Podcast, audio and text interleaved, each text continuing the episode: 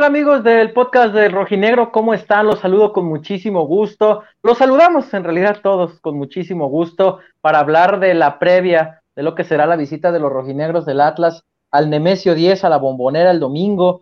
Eh, se meten a una cancha. Eh, extrañamente, en los últimos duelos se le ha dado. Eh, ha ganado dos de las últimas tres visitas al Nemesio 10. Ya vamos a estar hablando acerca de eso. Y evidentemente sabemos que nos van a preguntar por Viñas, nos van a preguntar por Coleman, nos van a preguntar por, por Lucas Prato. Eh, ¿Qué otros nombres ha sonado, ah, Enrique? ¿Sonó Lucas Prato en qué momento? No, es que el señor Medrano, platicando el otro día con Ray, le decía que, le decía, no, Ray, pues si por mí fuera, a mí me gustaría Lucas Prato en el Atlas, y de ahí se agarraron. Prato al Atlas, y que nomás están esperando a que eliminen a ah. ver. Tranquilos, amigos. Ayer casi un live le, decía a la gente, ¿de dónde sacaron el rumor de Prato? Eh, el, señor Medrano comentó que si él, si él pudiera traer a Lucas Prato, pero pues no hay para pagar a Prato. No, amigos, y por no sé cuánto nos van a preguntar, vamos a hablar también acerca de eso. Por lo pronto, bueno, mi estimado Enrique Ortega, ¿cómo andas? Muy buenas, te saludo con mucho gusto, ¿o no? Con gusto, yo creo, ¿no? Feliz. Los no, pues a ti no sé con Los Yankees es una aplanadora, mi equipo es bicampeón, los uniformes de porteros son una chulada, la femenil sacó un, un, short rojinegro. ¿Qué más se le puede pedir a la... Vamos a ir a ver al bicampeón y campeón de campeones a Toluca. Pídele una novia. Falta eso, ¿verdad, Alberto? Pues tú dijiste que qué más le puedes pedir a la vida. Eso. Bueno, yo, yo creo también, Beto, que este que el Atlas juegue otra vez a las nueve en, en los sábados. Va a jugar en, También. En, sábado a las cinco. Es buen horario. Pero, ¿por qué? Ya, ya... que deja eso. No, tú me dijiste que qué más le puedo pedir. Estaba, estaba diciendo. Ya te explicó Es cierto, oye, qué gran comentario de Sans Luflin. Es cierto que viene Gavin Harris. No, amigo, no viene Gavin Harris. ojo, ojo, me informan que puede ser que Julio Furch sea el protagonista de Gol 4. Sí. Película que le gusta a Freddy Olivares, ¿no? Hola, amigo. No creo que le guste la 3. Mi estimado Freddy, ¿cómo andas? Buenas noches. Dime, por favor, que no te gusta el bodrio ese de Gol 3, que es un asco. Hace poco supe que existía y me di a la tarea en mis días Sinceramente, su servidor utiliza las madrugadas para hacer labores este, de ocio y por eso está ¿Doméstica? Eh, en, salud, también domésticas. El otro día que estaba buscando mis boletos para, para la Copa del Mundo andaba lavando pantalones mientras que esperaba que abriera la página. ya no llevaba qué hacer, pero eh, un gusto, compañeros, un gusto estar aquí con ustedes. Este, ya hablaremos de, de, diferentes temas. Vi también a la gente peleándose, no con nosotros, al contrario, con la gente de Monterrey. ¿Quién, yo? No, bueno, tú también, pero tú con Oye, ¿por qué, ¿por qué, no se embarró gente de rayados en un partido contra Santos? No entendía el razonamiento. no, ya viste, ya viste cómo, cómo reventó el patrón hace un rato y ya los acomoda a todos. No, es que la verdad, digo, ya también, ya párenle, que lloradera. Y luego están también los que están los, los del tema de Alexis Vega, que qué vale más, si dos títulos de liga o una medalla de bronce no, pues ya, ya güey. Estás hablando del equipo que va a tener un seleccionado peruano que juega con puros mexicanos. No me interesa, Quique, no me interesa hablar de ellos, Enrique. No, no, me interesa, no, me interesa, sí, no me interesa. No, nada más digo que vi, vi diferentes peleas en Twitter y bueno, hablaremos de todo. Ya está Nala haciéndose presente porque pasa un niño aquí por unas tortillas y ladra por todo, Nala. Una disculpa. Pero. Saludos a este, Nala un gusto, un gusto estar aquí con ustedes. Y no, no, no me gustó Gol 3. La verdad, lo mejor que tiene esa película es que sale el antagonista de la película de Hooligans. No, y, sabes que es tan mala porque Kuno Becker compró los derechos de Gol, la franquicia, y por eso quedó de muy bajo presupuesto la chingadera. Eh, bueno, ya luego les contaremos esa historia. Eh, pero por lo pronto, ya que Enrique quiere empezar a hablar de otro equipo y de que se ficharon peruanos, les recuerdo que es el podcast del, miren. Bicampeón. El podcast del rojinegro, exactamente, el podcast del bicampeón y del campeón de campeones antes de que me regañen. Y, bueno, evidentemente, a nombre de José María Garrido, que ya lo están nombrando por acá, eh, no sabemos dónde está, no sé si se fue a tirar de, un puente, porque no llegó Kevin Castañeda, esperemos que no. Ya ves que estaba un poco dolido y afectado. No, no, los que se estaban tirando al puente por lo de Kevin Castañeda eran otros. Pero bueno. Pero bueno, a ver, entonces, eh, eh, y José José, ya murió, amigos, José José. Pepe, Pepe. Grandes canciones de José José. Sí. No, pero no hay que hablar de eso porque en viernes en la noche te da sed de la mala antes hablando de de entrar eso. en materia, Freddy, Dime, que Freddy le tiene que dar la bienvenida a alguien más a este podcast, ¿no, Freddy? Con ustedes, el Homero de la discordia. Déjenle quito poquito brillo aquí a la lámpara. ¿Ya me vas a pedir dinero? No, nada más si usted quiere apoyar al Kikazo ahora en su viaje a, a- A a Toluca. Toluca, pues, Astral. con el Homero. Si usted quiere que Quique les traiga una, unas dos o tres toneladas de chorizos en cajones, pues nada más pídale y para que vaya y, y, y, pues obviamente se los traiga. Va a haber pedidos, ¿verdad, Kikazo? Este, Eh, Kikazo se no. sube a la Kikazo se Al sube avión. al avión, va y trae todo lo que usted necesite desde Toluca. Digo, ya con eso de que Quique promociona más Toluca que el mismo Enrique Peña Nieto antes de su candidatura a la presidencia este, de Nacional, pues bueno, ahí está ya. eh, pero Enrique. Usted ya sabe, este, aporta mucho, ah, nos ayuda a comprar muchas cosas de nuestro trabajo, mejorar nuestro servicio, nuestros productos. Entonces, aquí está. Si usted necesita, póngale al Homero, no se sienta obligado. Aquí leemos todos los comentarios, ¿eh? Todos los comentarios. Cuando alcanzamos, porque digo, afortunadamente mucha Claro, gente claro. eh, comenta por acá y luego se nos pierden algunos en el chat, pero vamos a leer para que no se vayan los primeritos, algunos. Eh, acá dice Pedro Jiménez, saludos Beto y su pandilla desde Oakland, California. No es Beto su pandilla. Hola, Don Gato. Me recuerda a Don Gato y su pandilla.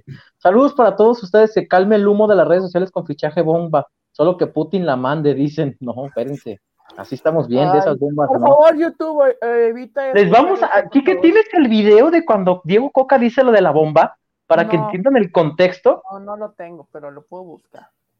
Es cuando contesta la por respuesta de que. No, es cuando contesta la respuesta de, de, de que va a buscar un refuerzo más.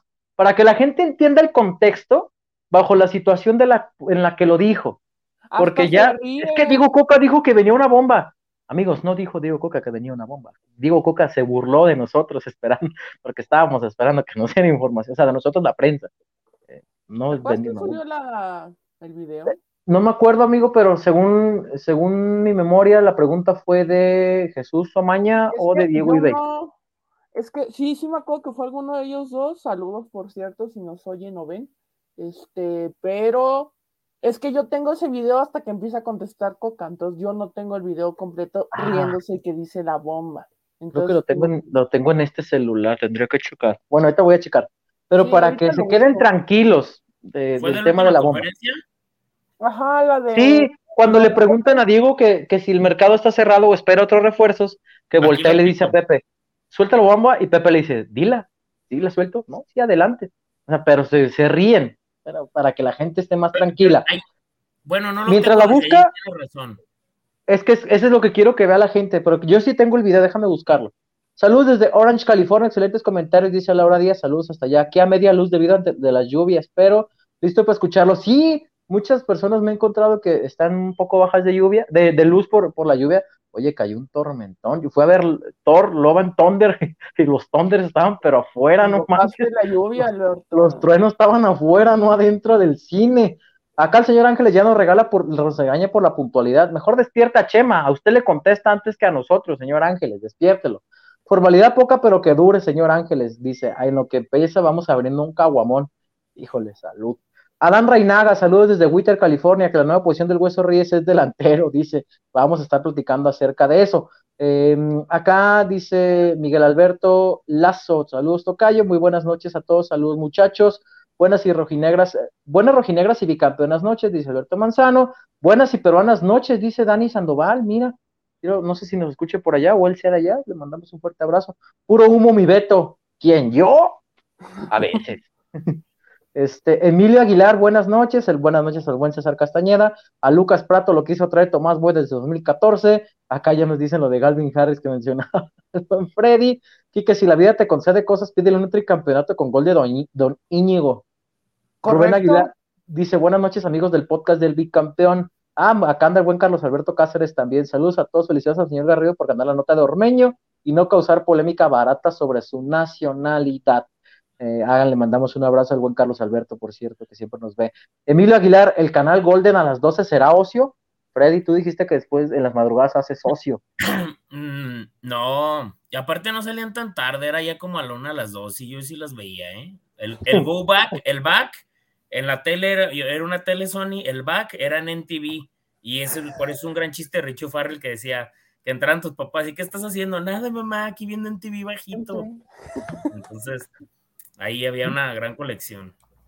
Mira, acá por ejemplo ya se reportó José, pero no José, sino José Acosta. Buenas noches, saludos desde el anexo Gran Amanecer.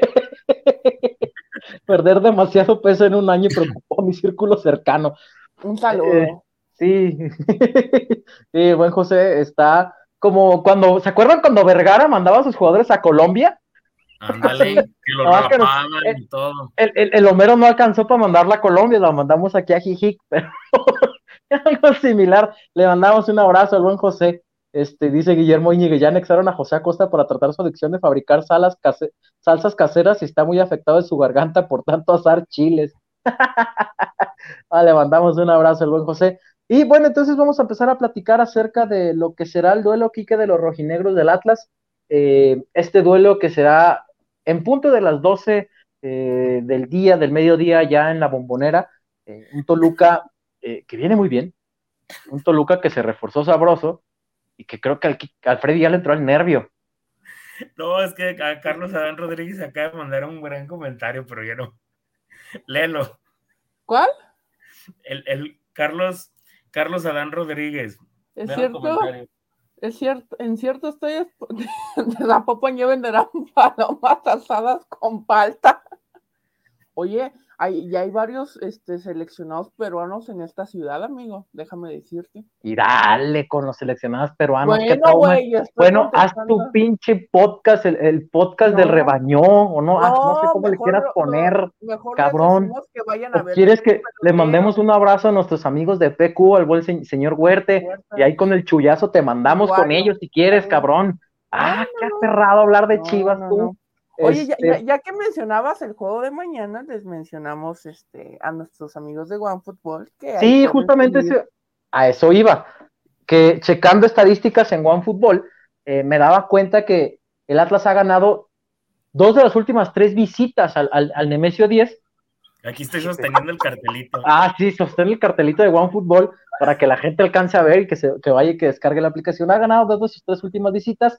No pierden el Nemesio 10, ojo, por liga desde el 2019, eh, cosa curiosa, pero eh, evidentemente por ahí se cruza en 2020 la derrota, recordarán todos en Copa MX, que termina costándole el puesto a Leandro Cufre. Eh, ahí estuve, le, metí, le metí una checada a, OneFootball para que lo vayan y lo descarguen si, si quieren estar al tanto de estadísticas, de números, de partidos, sobre todo de noticias del rojinegro. Ahí pueden ir, ir a checarlo, ahí les dejamos el link acá abajo en la, en la descripción está en el comentario fijado del chat, para que vayan y lo descarguen em, y, estén, pues más o menos tengan al, tiro los números como los traemos nosotros. Y bueno, comentar de nuevo, ¿no? E, esta situación en Toluca, un Toluca que ganó y ganó bien en su, en su presentación, reforzado, ahí está, agradecemos a la gente de OneFootball, vayan y descárguenlo. Gracias. Eh, ganó bien en su presentación, para mí el plantel que mejor se reforzó, y que siento que esta tónica de juego no será nada similar a la que vivimos en los últimos duelos con Toluca, recordarán sobre todo en la etapa de Hernán Cristante, muy cerrados. El mismo Cristante en su momento llegó a declarar que era muy jodido jugar contra Atlas por el estilo de juego que propone Atlas. Y bueno, con Nacho Ambriz el torneo anterior será un muy buen resultado en Toluca, este, pero siento que por los refuerzos y por lo, que intentó proponer eh, el equipo choricero, eh, de nacimiento de Quique, será no, Yo soy de aquí, Alberto, yo soy de aquí, de Guadalajara. Será, será entonces la foto del Freddy. Será entonces, Quique, una tónica diferente en el juego que vivamos este fin de semana. Te escucho con tu análisis del Atlas Toluca, amigo. Ya viendo, eh, obviamente no pude ver el juego de Toluca porque, bueno, sí, estaba en mis planes verlo el viernes de la semana pasada, llovió y pues no se pudo jugar. Ya el, este, el pasado sábado no pude porque andábamos cubriendo al Guadalajara. En la repetición que pude ver, no lo pude ver completo, y un resumen extenso.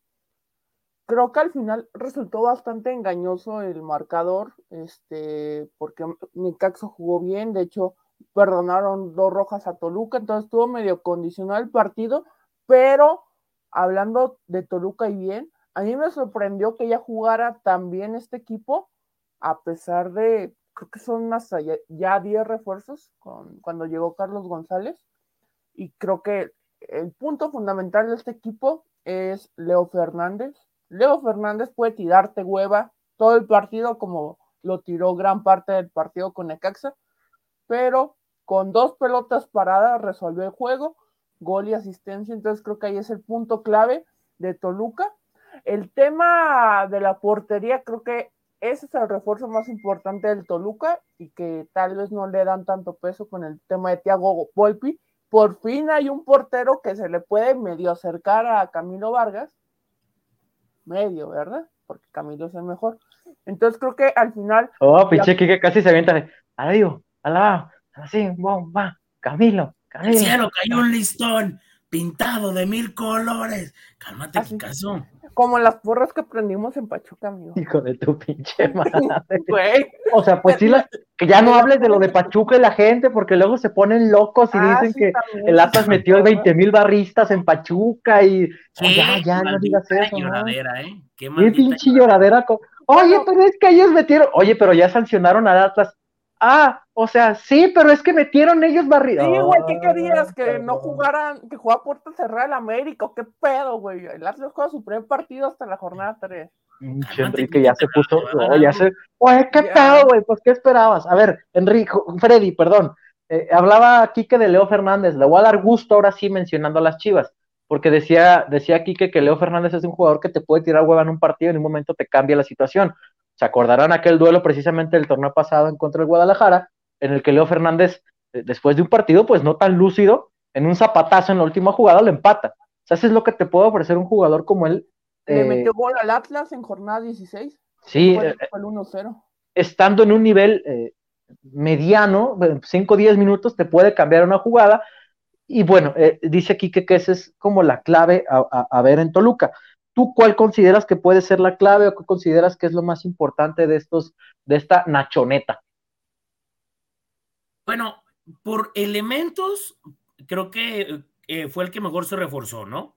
Porque toda la gente dice, armó un gran equipo. No, se reforzó bien. Armar equipo es otra cosa. Equipo es el Atlas, equipo es el, el, Tigres del de Piojo Herrera. ¿Qué otro equipo te gusta? Que, que el Puebla del Arcamón. El Puebla del Arcamón es un buen equipo. El mismo León de Nacho Ambriz, del gran Nachazo Ambriz, ese era un gran equipo. El Pachuca de Almada. El Pachuca de Almada es un gran equipo. No, no confunda a la gente el reforzar. No, o sea, por ejemplo, para hacer la diferencia, Rayados, por ejemplo, como equipo, quizás no te luce, pero tiene individualidades que te pueden sacar el, Tigres de Miguel Herrera, pero por ejemplo, el Pueblo del Arcamón, eh, el León de Ariel eh, el Pachuca de Almada, el Atlas de Diego Coca, creo que es un buen equipo para que la gente eh, vea más, un poquito qué ejemplos más claros, si estoy de acuerdo contigo. No, y es que saben que, que, que, aquí el punto, que los elementos que tiene Nachito Ambriz en, en Toluca, bueno, Jan Meneses y, y Leo Fernández es lo que a mí me parece lo más interesante.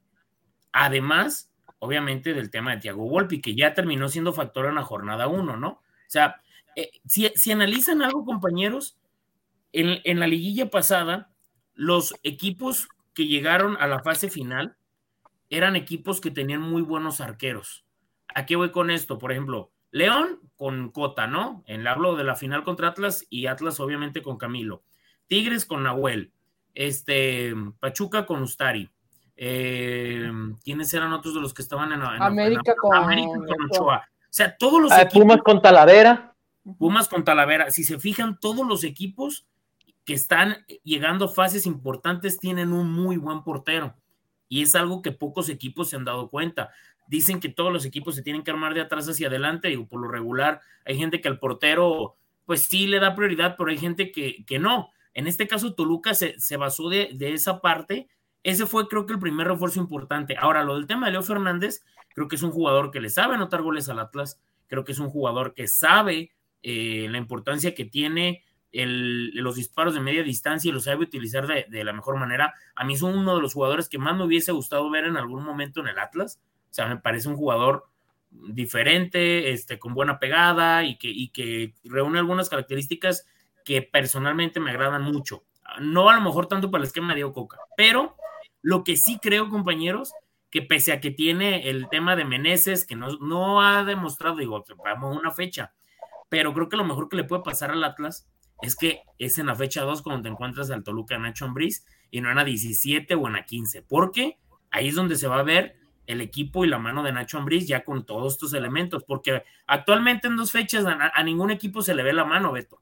Se ven individual, eh, se ven chispazos, se ven individualidades de jugadores, pero no se ve ese juego de conjunto. Entonces, aquí creo que puede ser más por atenciones en, en los disparos de media distancia y también con lo que lo, peligroso que es Jan Meneses y ya lo, ya lo mostró en, la serie aquella contra León en la final contra Atlas y lo que termina siendo por, por eh, lo que termina siendo ante los a defensas como los, los, defensores, este, como en este caso Javier Abella, que Jan Meneses va por izquierda, que es uno de los jugadores que, que creo que más infravalorados, no sé si ustedes también así lo consideran, pero que mejores resultados tiene del, del, León de Nacho Ambriz para acá creo que fue cuatro veces nominado a de los mejores jugadores de la liga. ¿Por qué? Porque en cuestión de asistencias, este...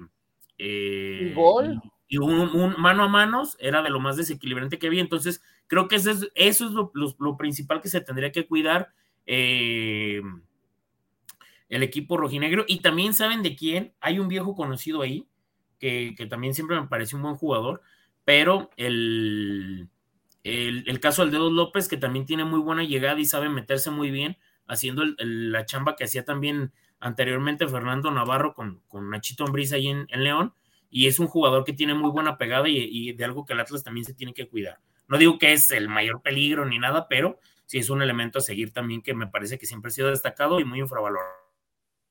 Ahí está el comentario del buen Freddy. Vamos a leer eh, bueno, primero agradecer, ya tenemos un reporte por acá, eh, le mandamos un abrazo al buen desmejorado, eh, esperemos que su señor padre se recupere pronto, amigo, te mandamos un fuerte abrazo, te agradecemos por estarnos viendo a pesar de la situación que estás viviendo, ahí nos deja, dice buenas noches amigos, viéndolos ya aquí en el Hospital Ayala en espera de que atiendan a mi padre, saludos, saludos. Y bueno, ojalá que se... y se agradece mucho porque a veces cuando uno está en situaciones así, Beto, lo que menos como que traes cabeza para, para únicamente el problema o la situación que estés viviendo, pero no para estar eh, viendo cualquier otra cosa y en ocasiones este tipo de, de, cuestiones es lo que te termina eh, sacando un poquito del, mismo tema. Entonces le agradecemos al desmejorado que, que nos esté viendo. Sí, y bueno, eh, con lo que comentabas eh, acerca de, de, enfrentar, enfrentar a León o enfrentar, perdón, a, Toluca, pues estaba con los Nacho Es que en esta jornada. no, bueno, eh, me refería a enfrentar estos equipos en jornada 2, en jornada 15, 16. Ay, yo creo que ya sería más subjetivo, ¿no? Porque, por ejemplo, el torneo pasado también decíamos que, que, el Atlas empezaba fuerte el calendario. No sé si el Freddy se trabó. No, tú te estás trabando, Beto. ¿Soy yo? sí, pero te estamos escuchando. Ok, este, el torneo pasado em, decíamos que el Atlas cerraba más tranquilo y empezaba fuerte, e irónicamente son los equipos más débiles, por así decirlo, los que se le han complicado al conjunto rojinegro, ¿no? Eh, por, ahí sería un poco más subjetivo, pero sí estoy de acuerdo en que, hay ciertos planteles, hay ciertos estilos de juego que, que, evidentemente no es lo mismo enfrentar en las primeras fechas que enfrentar sobre el cierre del torneo. Les pongo un ejemplo el América el torneo pasado, eh, que empezó mal el torneo, y lo cerró de que nadie se quería topar con ellos. Entonces, eh, porque por acá, acá nos dice, nos dice el buen Irán, dice, no podemos pensar así como dice, si es que queremos ser campeones, al final, sea quien sea, tenemos que ganarles después de 17 jornadas. No, hermano, es que en las 17 jornadas, como sea, hay que ganarles en liguilla. En las 17 jornadas, en 17 jornadas es donde tienes que aprovechar las situaciones que se te presentan para poder conseguir puntitos que te hagan escalar, eh, escalar posiciones o terminar eh, mejor en la tabla. Esa es la cuestión. Eh, o sea, sí estoy de acuerdo que, pues, uno tiene que estar pensando en el rival, pero sí hay ciertas circunstancias que evidentemente se agradecen o, que se, te dejan de pensar, sobre todo porque, bueno, insisto, si hay antecedentes de que cuando el Atlas ya ha tocado un cierre sencillo, por así decirlo, no ha sacado los puntos que esperaríamos, ¿no? Aquí el torneo pasado le vino a ganar el que era último lugar. Eh, entonces, eh, sí, en ese sentido estoy, eh, no sé, no, en desacuerdo, pero creo que suele ser como muy subjetivo, Freddy. Sí tienes un punto en, que no es igual enfrentar a estos equipos en las primeras fechas y en las últimas, pero pues a final de cuentas, cuando cargas con la etiqueta de bicampeón, creo que sí tienes que presentar una cara constante en, cualquier estadio donde te vayas a parar. Ahora, eh, viendo la alineación, amigos del Toluca, la verdad es que sí es muy buen equipo el que trae eh, el, contra Necaxa. Thiago Volpi en la portería, Raúl López, que ya lo decía el buen Freddy hace un ratito, Valver Huerta, Jorge Rodríguez, Andrés Mosquera, Leo Fernández, Jordan Sierra, Jan Meneses, Fernando Navarro, Claudio Baeza y Charlie González. Volteas a la banca, tiene a gente como Torres Nilo, tiene a Brian Angulo, tiene a Carlos Guzmán, el Fideo Álvarez, Marcel Ruiz que va llegando, Em, Alan Rodríguez y Camilo Zambeso, Sebastián Saucedo, de muy buen plantel el Toluca. Eh, no, y eso que no llegó Cavani, imagínense, ¿no? Ya llegó Cavani. O Suárez, ¿no ves que también lo rechazó? Suárez Cruz Azul y, Toluca, ¿verdad? Que, que, no fue a Toluca por la altura. Ahora, si tiene muy buen plantel, tiene muy buena banca, si es un equipo al que se le debe respetar, más de lo que ya de por sí se debe respetar visitar a la bombonera, que no será tan fácil, yo les pregunto otro factor, la preparación física, la altura. ¿Qué tanto le puede llegar a mermar a este equipo? Eh, un plantel que ha estado muy ajetreado, que ha tenido muchos compromisos comerciales además esta semana, que tuvo muy poca pretemporada y que depende mucho del tema físico para poder plantar cara. Eh, les pregunto por el tema, sí, un tabú, lo que quieran, pero de que afecta la altura, eh, a los equipos que van a Toluca les afecta. ¿Cuánto le puede llegar a pesar a estos rojinegros, eh, tomando en cuenta que su terreno entra mucho por lo físico? Los escucho. Sí, también creo que aunque no se hizo pretemporada, digamos, viene de los entrenamientos físicos, de los pocos que puedo hacer más reciente, entonces creo que sí ayuda en ese aspecto también el tema de que el partido sea en jornados, pero sí le va a costar. Recordemos el último partido, que Rocha venía con una molestia física, al final ni puede acabar el, el encuentro entonces creo que al final es un factor importante el tema de la altura. Creo que no será tan trascendental por la altura del torneo que es el juego.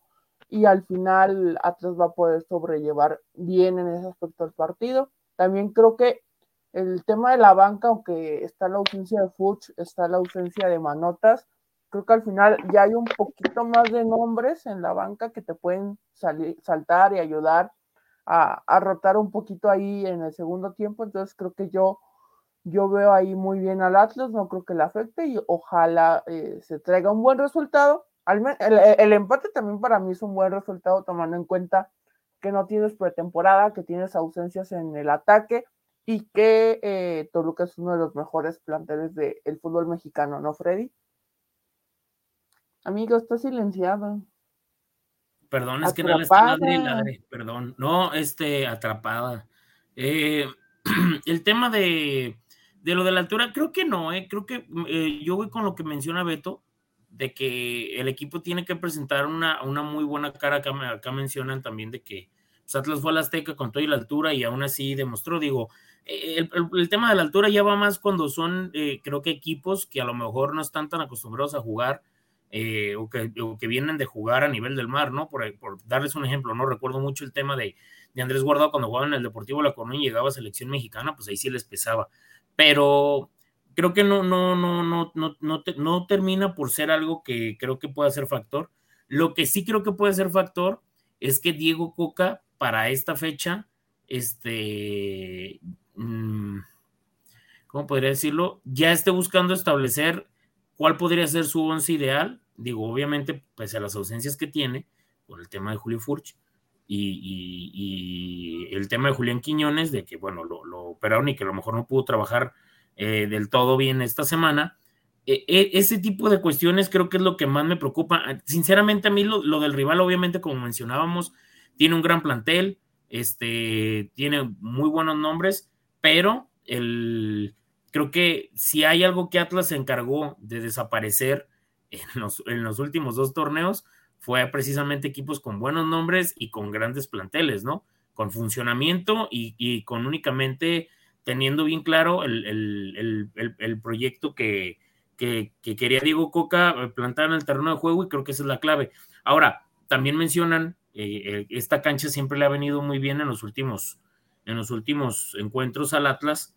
Entonces, habrá, miren, si el Atlas ganó, para ya cerrar el, punto, si el Atlas ganó con, con gol de, cuero y con Rafita Puente allá, eh, habla de que pues, la cancha también le, sienta muy bien al equipo rojinegro. Y bueno, habrá que ver qué es lo que, lo que termina, termina siendo factor en, un partido que, la verdad, a mí me pienso que va a ser uno de los más buenos para, para esta jornada número dos. Sí, acá leemos algunos, leemos algunos comentarios Ah, mira, yo hablo, ya hablo el patrón en Twitter, ¿qué opinan? Dice Luis González, nos deja su reporte por acá.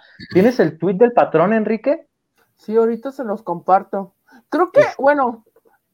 Ahorita pasamos al tema del patrón, para no, para, vamos a terminar de, de, Atlas Toluca, eh, de alguna manera. Por el reporte. Pero le agradecemos al buen Luis González por el reporte. Ahorita vamos a pasar para él para no divagar tanto, porque luego nos regañan porque divagamos. Perdón, amiguitos, pues es que no nos para la boca. Oye, y el tema también, antes, acá lo que está comentando Marcos JZ, es que también, o sea, acostumbramos también a hablar mucho del rival para la gente si no tiene un tanto contexto del rival, por eso hablamos un poquito más de, Toluca, digamos que decimos sus virtudes, sus defectos de cara a lo que será el juego. Obviamente, yo creo que va a ser un juego parejo, Sí, obviamente creo que Toluca va a llevar la iniciativa porque se presenta en casa, porque juegan todos sus, refuerzos, pero creo que al final Atlas le va a ir a plantar cara, que no se nos olvide, como dice Marcos, es la mejor defensa de México del último año futbolístico y en la defensa no hay ninguna ausencia, amigos. No me aparece ese comentario, pero te creo. Es de Facebook, amigo. Ah, oh, de que hay de Facebook. Sí, sí, esa, esa, es la cuestión, mi estimado. También hablamos un poquito del rival, para que la gente a veces eh, eh, también entienda un poquito lo que se va a topar eh, el Atlas. Ahora sí vamos a pasar al Atlas, amigo. Vamos por partes, tranquilo. el Atlas. Preguntan por Julián Quiñones. Un servidor lo vio sin ningún problema en Madriguera en la semana. Este, de hecho, solamente tenía una bandita bueno, no una bandita, pero no es Como la de pues. Benzema, Beto, para que la gente lo ubique más o menos. Sí, bueno, no quiere decir como Benzema, porque luego ya sabes que, uy, hijo de su vida. La bandita como Benzema, nada más. Están comparando a Benzema con Quiñones. Una bandita que le llega hasta la mitad aquí de la, más o menos, a esta zona, le protege esta parte. Eh, esta semana trabajó con el grupo y a la par también estuvo haciendo rehabilitación lo que nos decían es que no tendría problema alguno en jugar, porque acá nos deja un comentario, se me escapó el comentario eh, de, quién, de quién lo decía, pero sí lo alcancé a leer, que el señor Medrano había dicho hace un rato en el juego de Mazatlán que, no iba a viajar. Eh, no vi el juego de Mazatlán, le desconozco qué fue lo que dijo, o si lo dijo, ¿verdad? Porque ya también a veces tiran nomás la pedrada a ver si, si nos enganchamos o, a ver si, si desmentimos o confirmamos eso. Este, aparte vi que, no sé si, fue una cuenta de Twitter Atlas. Bueno, sí, sí, fue, sí vi cuál fue la cuenta, ¿verdad? Pero le mando un abrazo al negrito tapatío ahí de Twitter Atlas que vi que tuiteó que, eh, que Quiñones estaba descartado para el juego y mucha gente se puso loca. Eh, a lo que nos comentaron a nosotros en la semana y por como vimos a Julián, no iba a tener complicaciones. El equipo todavía entrena mañana acá en Guadalajara y viaja, así es que bueno, eh, por lo demás estaríamos viendo prácticamente el mismo once yo, Freddy, Quique, tengo la sensación de que Osil ya no va a ser el compañero en ataque de, de Julián. Te dejo. Yo tengo la sensación. No, no, Osejo creo que sí lo va a llevar a la banca, pero tengo la sensación de que podremos ver por allá a Brian Trejo. ¿Cómo lo ven ustedes? A mí sí me agrada. A mí sí me agrada, creo que, digo, sé que los, hay, momentos en el que no se han visto del todo bien, ¿no? Que no han, que no han llenado la, expectativa, obviamente, de lo que genera Julio Furchi, lo que, lo que te termina generando también Julián Quiñones, pero creo que, digo, hay, hay momentos, Beto, que se les ve que es falta únicamente de confianza y de continuidad. ¿A qué me refiero? En el juego ante América, en esa jugada de Julián Quiñones, quien le termina regresando la pelota a Julián es, parecía que era el Hueso Reyes por el cabello, pero es Trejo. Entonces, sí, sí me parece que hay algunos este, destellos que yo veo que creo que con mayor tiempo y con mayor regularidad pueden dar para más. Entiendo que, se está buscando este, un elemento más, que, hay posibilidad de, que se reducen también posibilidades con, con Jesús Osejo, pero creo que también mm, lo, que, lo que pasa con, con Christopher Trejo creo que es de momentos y de destellos, pero me parece que sí puede ser un, elemento que puede, que puede tomar eh, la estafeta para este partido y que es un juego también que no vas a tener un entorno en contra o un ambiente muy hostil, no vas a jugar en una cancha tan, tan, se puede decir como tan compleja como para que... tanto sí, que no te pesa tanto como para que digas, sí, lo estás, creo que, miren, a mí sinceramente el tema de Trejo desde cuando tiró el penal en aquella final contra León y que también, este, cómo cobró el penal ahora ante Cruz Azul y, el carácter que muestra el, futbolista, creo que es un jugador que está y que únicamente le hacen falta ver más minutos, pero también en el entendido de lo bien que juega el once inicial de, de, de Diego Coca, pues es, complejo que vaya, pueda tener más minutos y que termine sentando a, un elemento como Julián Quiñones, pero creo que estas son las oportunidades que tienen que tomar estos jugadores para que, para que sean considerados como opción y, que sean relevos de jerarquía para el equipo, que el equipo no esté volteando a ver al extranjero y que diga, bueno, tenemos a Trejo, ¿no? Sí, no, es que aparte creo que, o sea, la comparación que se hace con Ogiel y con Trejo, Creo que ninguno de los dos es centro delantero, pero creo que en el esquema de Diego Coca se puede acomodar un poquito mejor el estilo de juego de Brian Trejo a lo que te ofrece Ociel. Creo que Ociel te puede ofrecer jugando más pegado a la banda, como lo vimos cuando hizo los cambios Coca contra Cruz buscando el empate.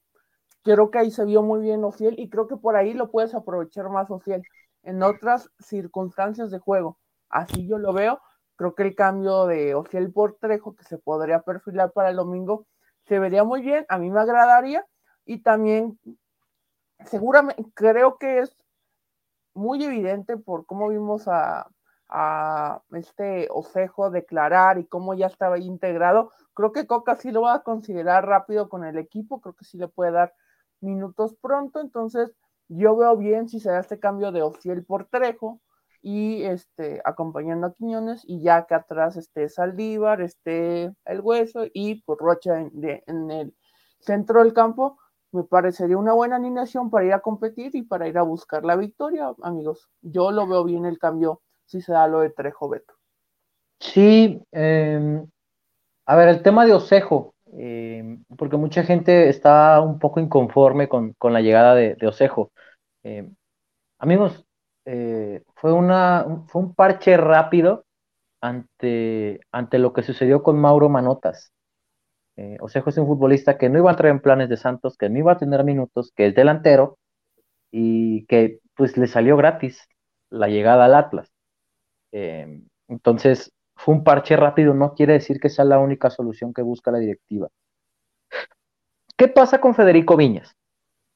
Porque ayer hicimos un live por ahí en, mi, en, el Instagram, para la gente que no lo vio, b.avalos94, ahí nos pueden seguir, ayer hacemos algunos lives.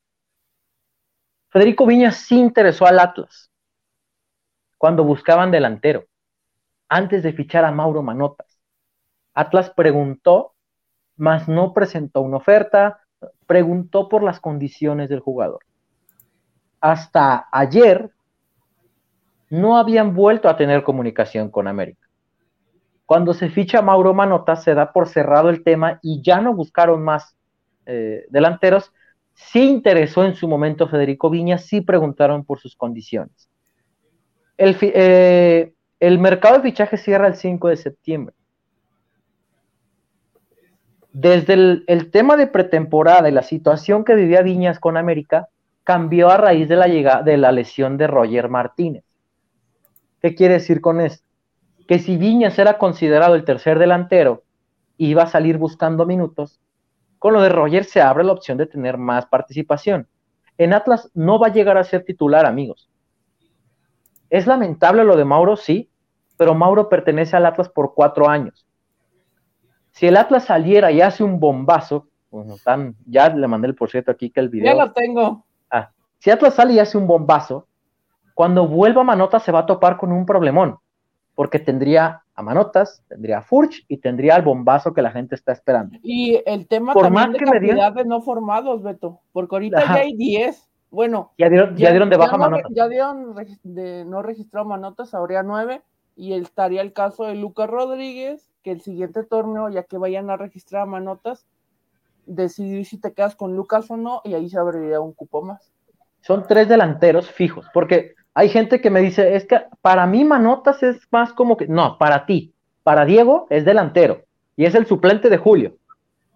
Si traes a otro delantero, te vas a topar tres. Por más que me digan que la CONCACAF es hasta febrero.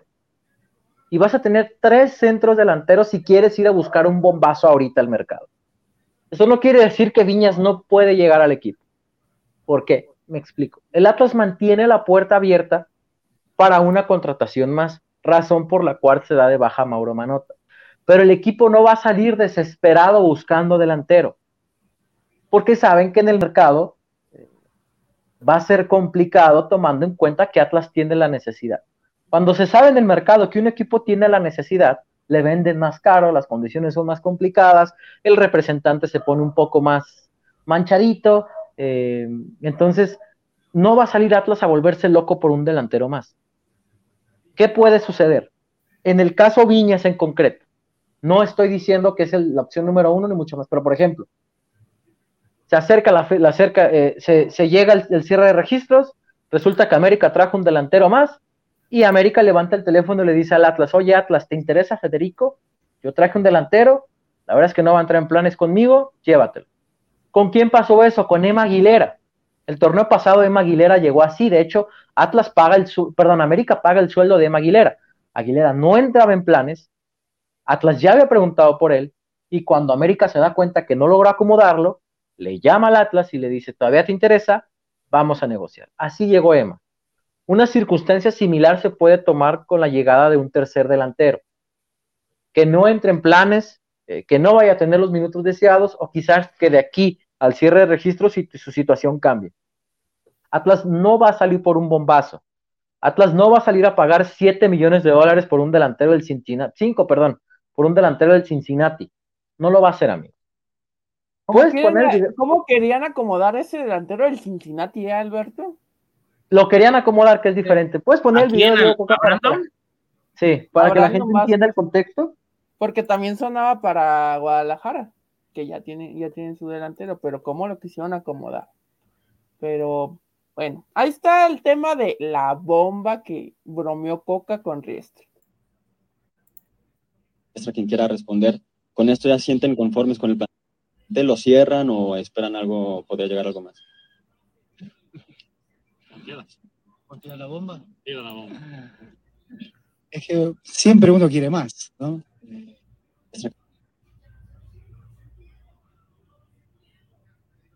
Fue antes de contestar. Se voltea y le dice a Pepe, tira la bomba, tírala. tiramos la bomba. Fue una broma de Diego, amigos.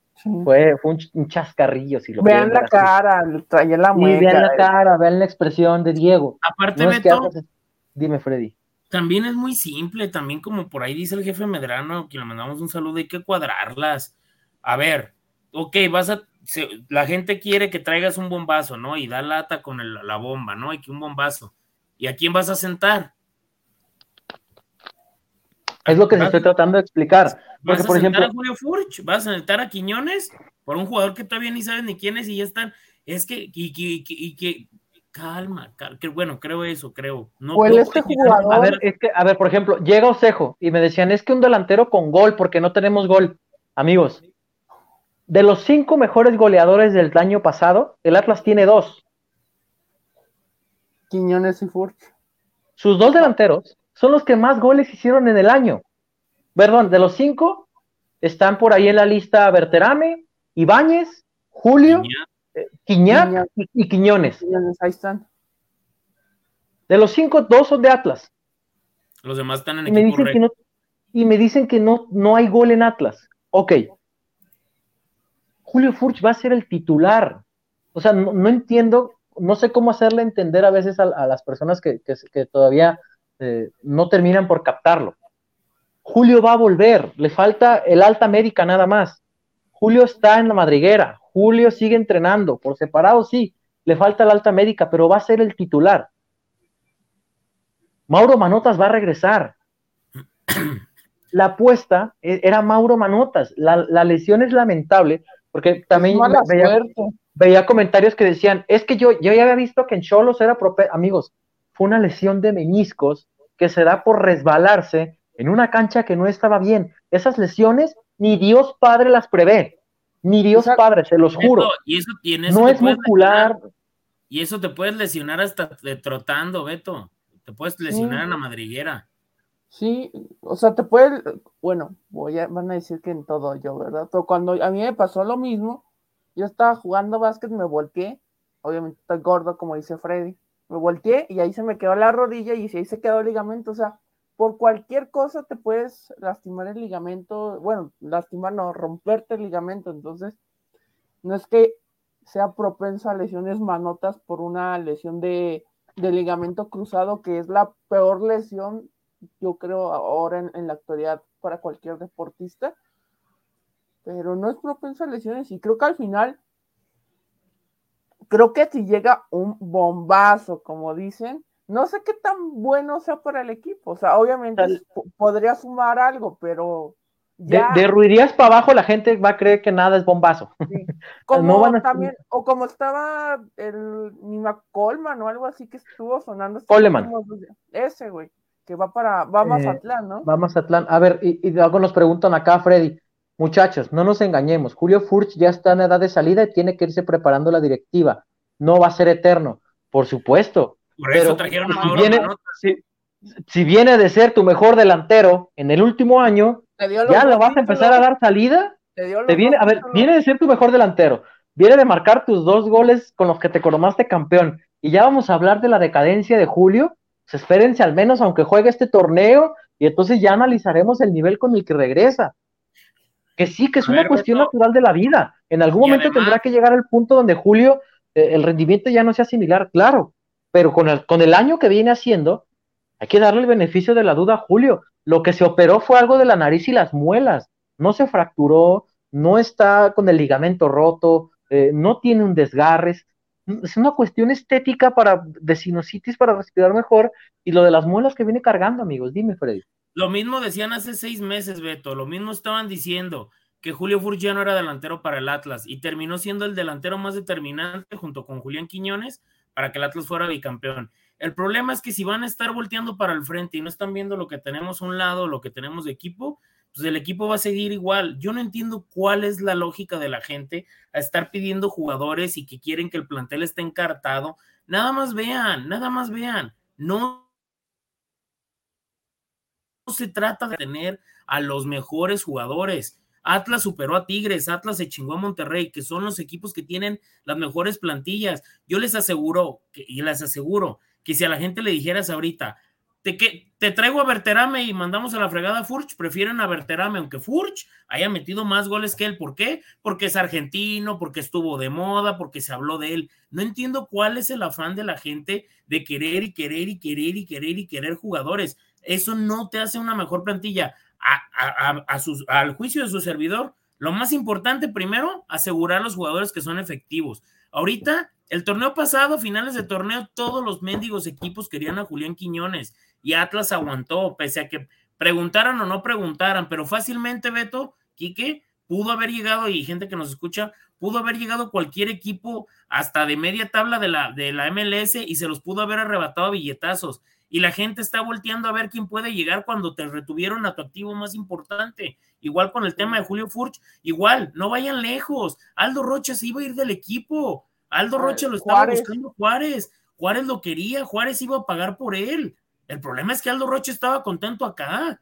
Sí. Fíjate, acá me dice el buen, el, buen Miguel, Miguel, Miguel Alberto, el tocayo, dice, no es decadencia, pero Julio tiene un rendimiento más mermado. Hubo descenso con respecto al torneo 2021. De hecho, no. Él lo dijo, no, pero lo, no, hay, no. Aparte de que Julio dijo que físicamente no se sentía bien, ahí te van los números. 2021, Julio disputó 17, 18, 19, 20, 21, 22, 23 partidos. Marcó nueve goles y jugó más de 2.000 minutos, cercano a los 2.000 minutos. Para el 2022 jugó menos partidos. Recordarán que se perdió la primera, las primeras jornadas por COVID. Jugó de hecho tres en temporada regular y jugó los seis de la liguilla, evidentemente. Estamos hablando de siete goles. Es decir, que Julio, con cinco partidos menos, metió solamente dos goles menos de los que llegó a hacer en 2021. Tomando en cuenta, tomando en cuenta de juegos. Tomando en cuenta que al delantero se le mide por goles. Disputó menos partidos por el tema COVID al inicio de la temporada, que Julio ha dicho que el tema COVID le costó en lo físico, y no sé si la gente que, ha sufrido de eso, este, em, sepa las consecuencias que eso trae. Ahora, no estamos diciendo que Julio va a ser eterno. Lo que estamos comentando es, hay que darle el beneficio de la duda a este torneo, amigos. Ustedes ya están pensando en el recambio de Julio. Y por eso venía Manotas y fue la mala suerte de la lesión. Miren, se los voy a voltear más fácil, Beto, compañeros. Si a Julio Furch lo hubieran comprado después del bicampeonato, ahorita estuvieran llorando aquí en el chat. Si se hubiera salido. ¿Mande? ¿Si Julio qué? Si Julio Furch se hubiera ido, Beto, este torneo, o sea, no hubiera estado en Atlas, estuvieran llorando y estuvieran recriminando al grupo Orlegui que por qué lo dejaron ir. Pero aquí está y ya están volteando para el frente y ya están. Creo, que se está yendo un poco más para allá, ¿no? Ese es el tema. Amigo, y si nos vamos al tema cancha, en los últimos tres juegos donde no ha estado Julio, su ausencia se nota. Pues claro. Ahorita, que sí, que será tarea de Diego eh, encontrar más variantes para cuando no esté Julio, estoy completamente de acuerdo, ¿eh? Ese es el trabajo del técnico. Porque hoy no sé si, si exista más Julio dependencia eh, que, que, Camilo dependencia o Julián dependencia, como le digan. La ausencia de Julio se nota en estos momentos. Julio es un jugador lamentablemente del que no se puede prescindir, pero le tienes que dar descanso. Porque ahí sí estoy de acuerdo con ustedes, ya no es el mismo. Es una cuestión normal y, bueno, evidentemente habrá que ir dosificando a Julio. Acá, por ejemplo, me dice el buen Temo Inciso y estoy de acuerdo con él. Atlas tiene que estar pensando en el futuro y eso no quiere decir que Furch no se, debe ir mañana. Son dos años que no se ha debutado un jugador. Ojo ahí. De hecho, les voy a platicar. Eh, esta semana hubo una reunión con el presidente, con Pepe Riestra, y nos hablaba de eso. Nos decía que, que parte de los planes en este torneo ya es comenzar a debutar jugadores, que de hecho hay un debut al menos que ya tienen planeado, porque con la cantidad de partidos y lo apretado del calendario se tiene que disponer de todo el equipo. Entonces sí tenían pensado por ahí ya hacerlos, hacer al menos un refuerzo, perdón, un debut, pero pues también se tienen que consolidar los que ya se tienen. Freddy José, perdón, Freddy Quique, me traicionó el subconsciente. Eh, la neta, de los canteranos que tiene Atlas ahorita, ¿ustedes ya ven a uno consolidado? La neta. No, ni Jeremy. Jeremy ya no está jugando estos últimos partidos, que digamos que era el más avanzado. Entonces no hay consolidados. Y ya fueron campeones y todo, pero no están consolidados ni en Atlas y evidentemente ni en el fútbol mexicano. Entonces, obviamente sí brinca por la tradición que tiene Atlas de cantera, que no haya debut. según yo, Diego no ha debutado a nadie, creo. Entonces, te brinca eso, pero pues también ves el tema de quiénes están ahorita, que está Ociel, está Trejo, está Jeremy, está Saldi, bueno, Saldívar yo, yo creo que ya está consolidado. Gadi, Gadi creo que también va en ese camino a consolidarse, a pesar que es su segunda etapa. No, entonces... que, que Gadi ya no se consolidó en nada, por Dios. ¿Ya no? Bueno, descartado, amigo. Este, oye, pero antes de que pasemos contigo, Freddy, vamos, eh, que hay un doble reporte. Agradecemos a Diego Sebastián de la Torre También acá puso otro que puso, ¿saben si se podrá entrar el domingo a Toluca? Espero, amigo, yo ya tengo mi boleto, ya tengo mi vuelo, espero que dejen pasar. Aparte, el ambiente en Toluca es muy familiar hasta cierto punto. Muchas gracias, Fíjate. Diego Cristian. Acá dice, por ejemplo, de Kim Bongo, el único canterano consolidado es Luis Reyes y ya sé, sí, tienen razón, mi pregunta fue muy ambigua. Este, Jóvenes. juvenil, can- eh, juvenil canterano, pero tienes toda la razón, el Hueso Reyes es un canterano ya consolidado. Mira, Dicen que dice, se No, Saldívar, y Saldívar. dice Temo Enciso, Diego Coca no ha debutado ni un muchacho, correcto, pero ganó dos títulos. El problema Está es que con eso Sí, nadie le puede decir nada, güey, nadie le va a reclamar Bueno, nada. creo que sí le podemos a Sal- creo que a Coca sí le podemos poner la estrellita de consolidar a Saldívar. ¿crees que el Gary ya está consolidado? Para mí sí. Sí, yo creo que sí. Sí, es- sí. si no se hubiera ido Jairo, ¿crees que sería titular? Pues ya era, ya había jugado bastantes juegos. No, no, no, no, no. Fíjate la pregunta. Si Jairo no sale de Atlas, ¿el Gary Saldívar sería titular? Depende del juego, o sea, constantemente no, dependiendo del juego. Freddy, si Jairo no sale de Atlas, ¿el Gary ya sería titular? Pues igual y sí, ¿saben por qué? Porque estando Jeremy lo, prefiere Diego Coca al Gary. Es- acuérdate, ajá. Jugaba Jairo. Digo, a mí, a, a mí, a mí, o sea, la verdad creo que no, pero también creo que aparte de, de consolidarse es responder a la expectativa cuando alguien falta en un esquema. Porque acuérdense que lo de Jeremy estuvo muy raro. Sí. Pues sí. De repente lo dejamos de ver como estábamos acostumbrados. Después del cuarto, de cuando lo expulsan en el otro día pues, bueno. escuchando a- a- a- al señor Medrano dijo que platicó con Diego Coca en el aeropuerto y que le dijo que le gustaba, le preguntó por el tema de Jeremy, ¿no? Digo, ya ves que el otro día estábamos hablando de ese tema y le, que le mencionó que le gustaban más las funciones del Gary Saldívar en su posición que de Jeremy, entonces que ese era únicamente ese es el tema que por el que no jugaba Jeremy. ¿Será cierto o no? No digo que el, que el señor Medrano esté mintiendo, sino lo que le dice. No. Sí, Ah, es que también no podemos entrar en la cabeza de Coca y saber qué piensa y por qué no juega Jeremy, porque juega, porque No, juega Saldívar en lugar Y de hay Jeremy, cosas que a veces al interior no siempre se dicen. ¿sí? claro. ¿No? No, ¿y quién le va a poner una queja? O sea, Saldívar viene jugando en muy buen nivel toda la liguilla y estos partidos que se han jugado en este mes de junio y julio. Es que, ¿sabes que- qué? No quiero que suene oportunista, porque, a ver, ahorita tú decías que, que a Diego nadie le puede decir nada porque hizo el equipo bicampeón. Efectivamente, Ah, no, se le puede criticar. pero es que, ¿sabes qué pasa? Que cuando por alguna razón no se lleguen a dar los resultados y se empiece con los cuestionamientos, es, a ver, pero ¿por qué no dijiste antes?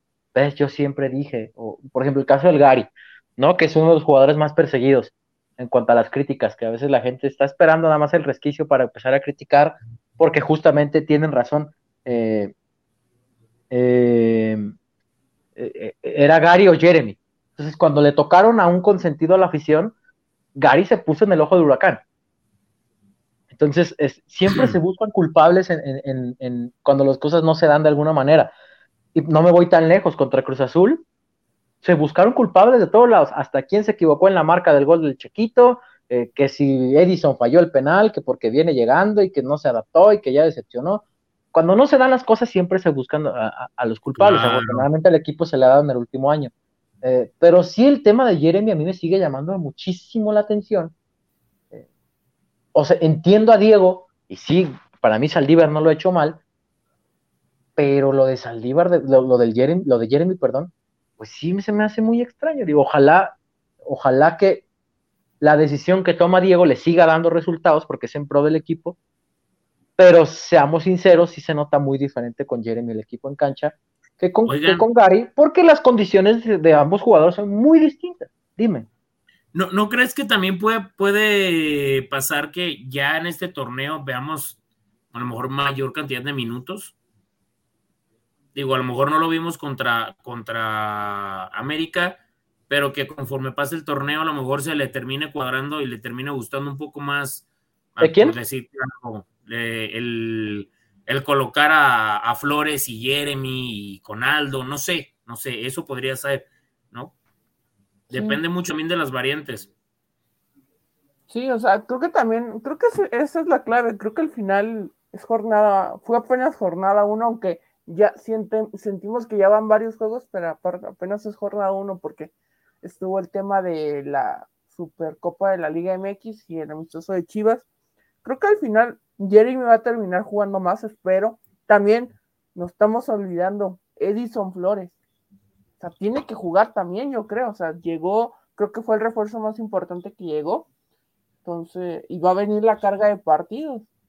O sea, el calendario en agosto y septiembre, ahí es donde termina colapsando todo y creo que al final ahí los vamos a ver.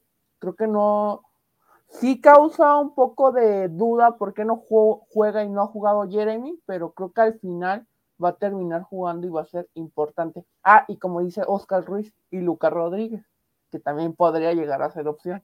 Que fíjate, para la gente que pregunta, hoy traemos, hoy traemos, traemos varias, varias noticias por ahí. La gente que, que, que, pregunta por Lucas, nos decían que en el primer torneo, el mismo Lucas reconocía que le estaba costando muchísimo trabajo eh, el tema físico y adaptarse al fútbol mexicano, pero que para este semestre ya se sentía en un nivel óptimo para pelear el puesto.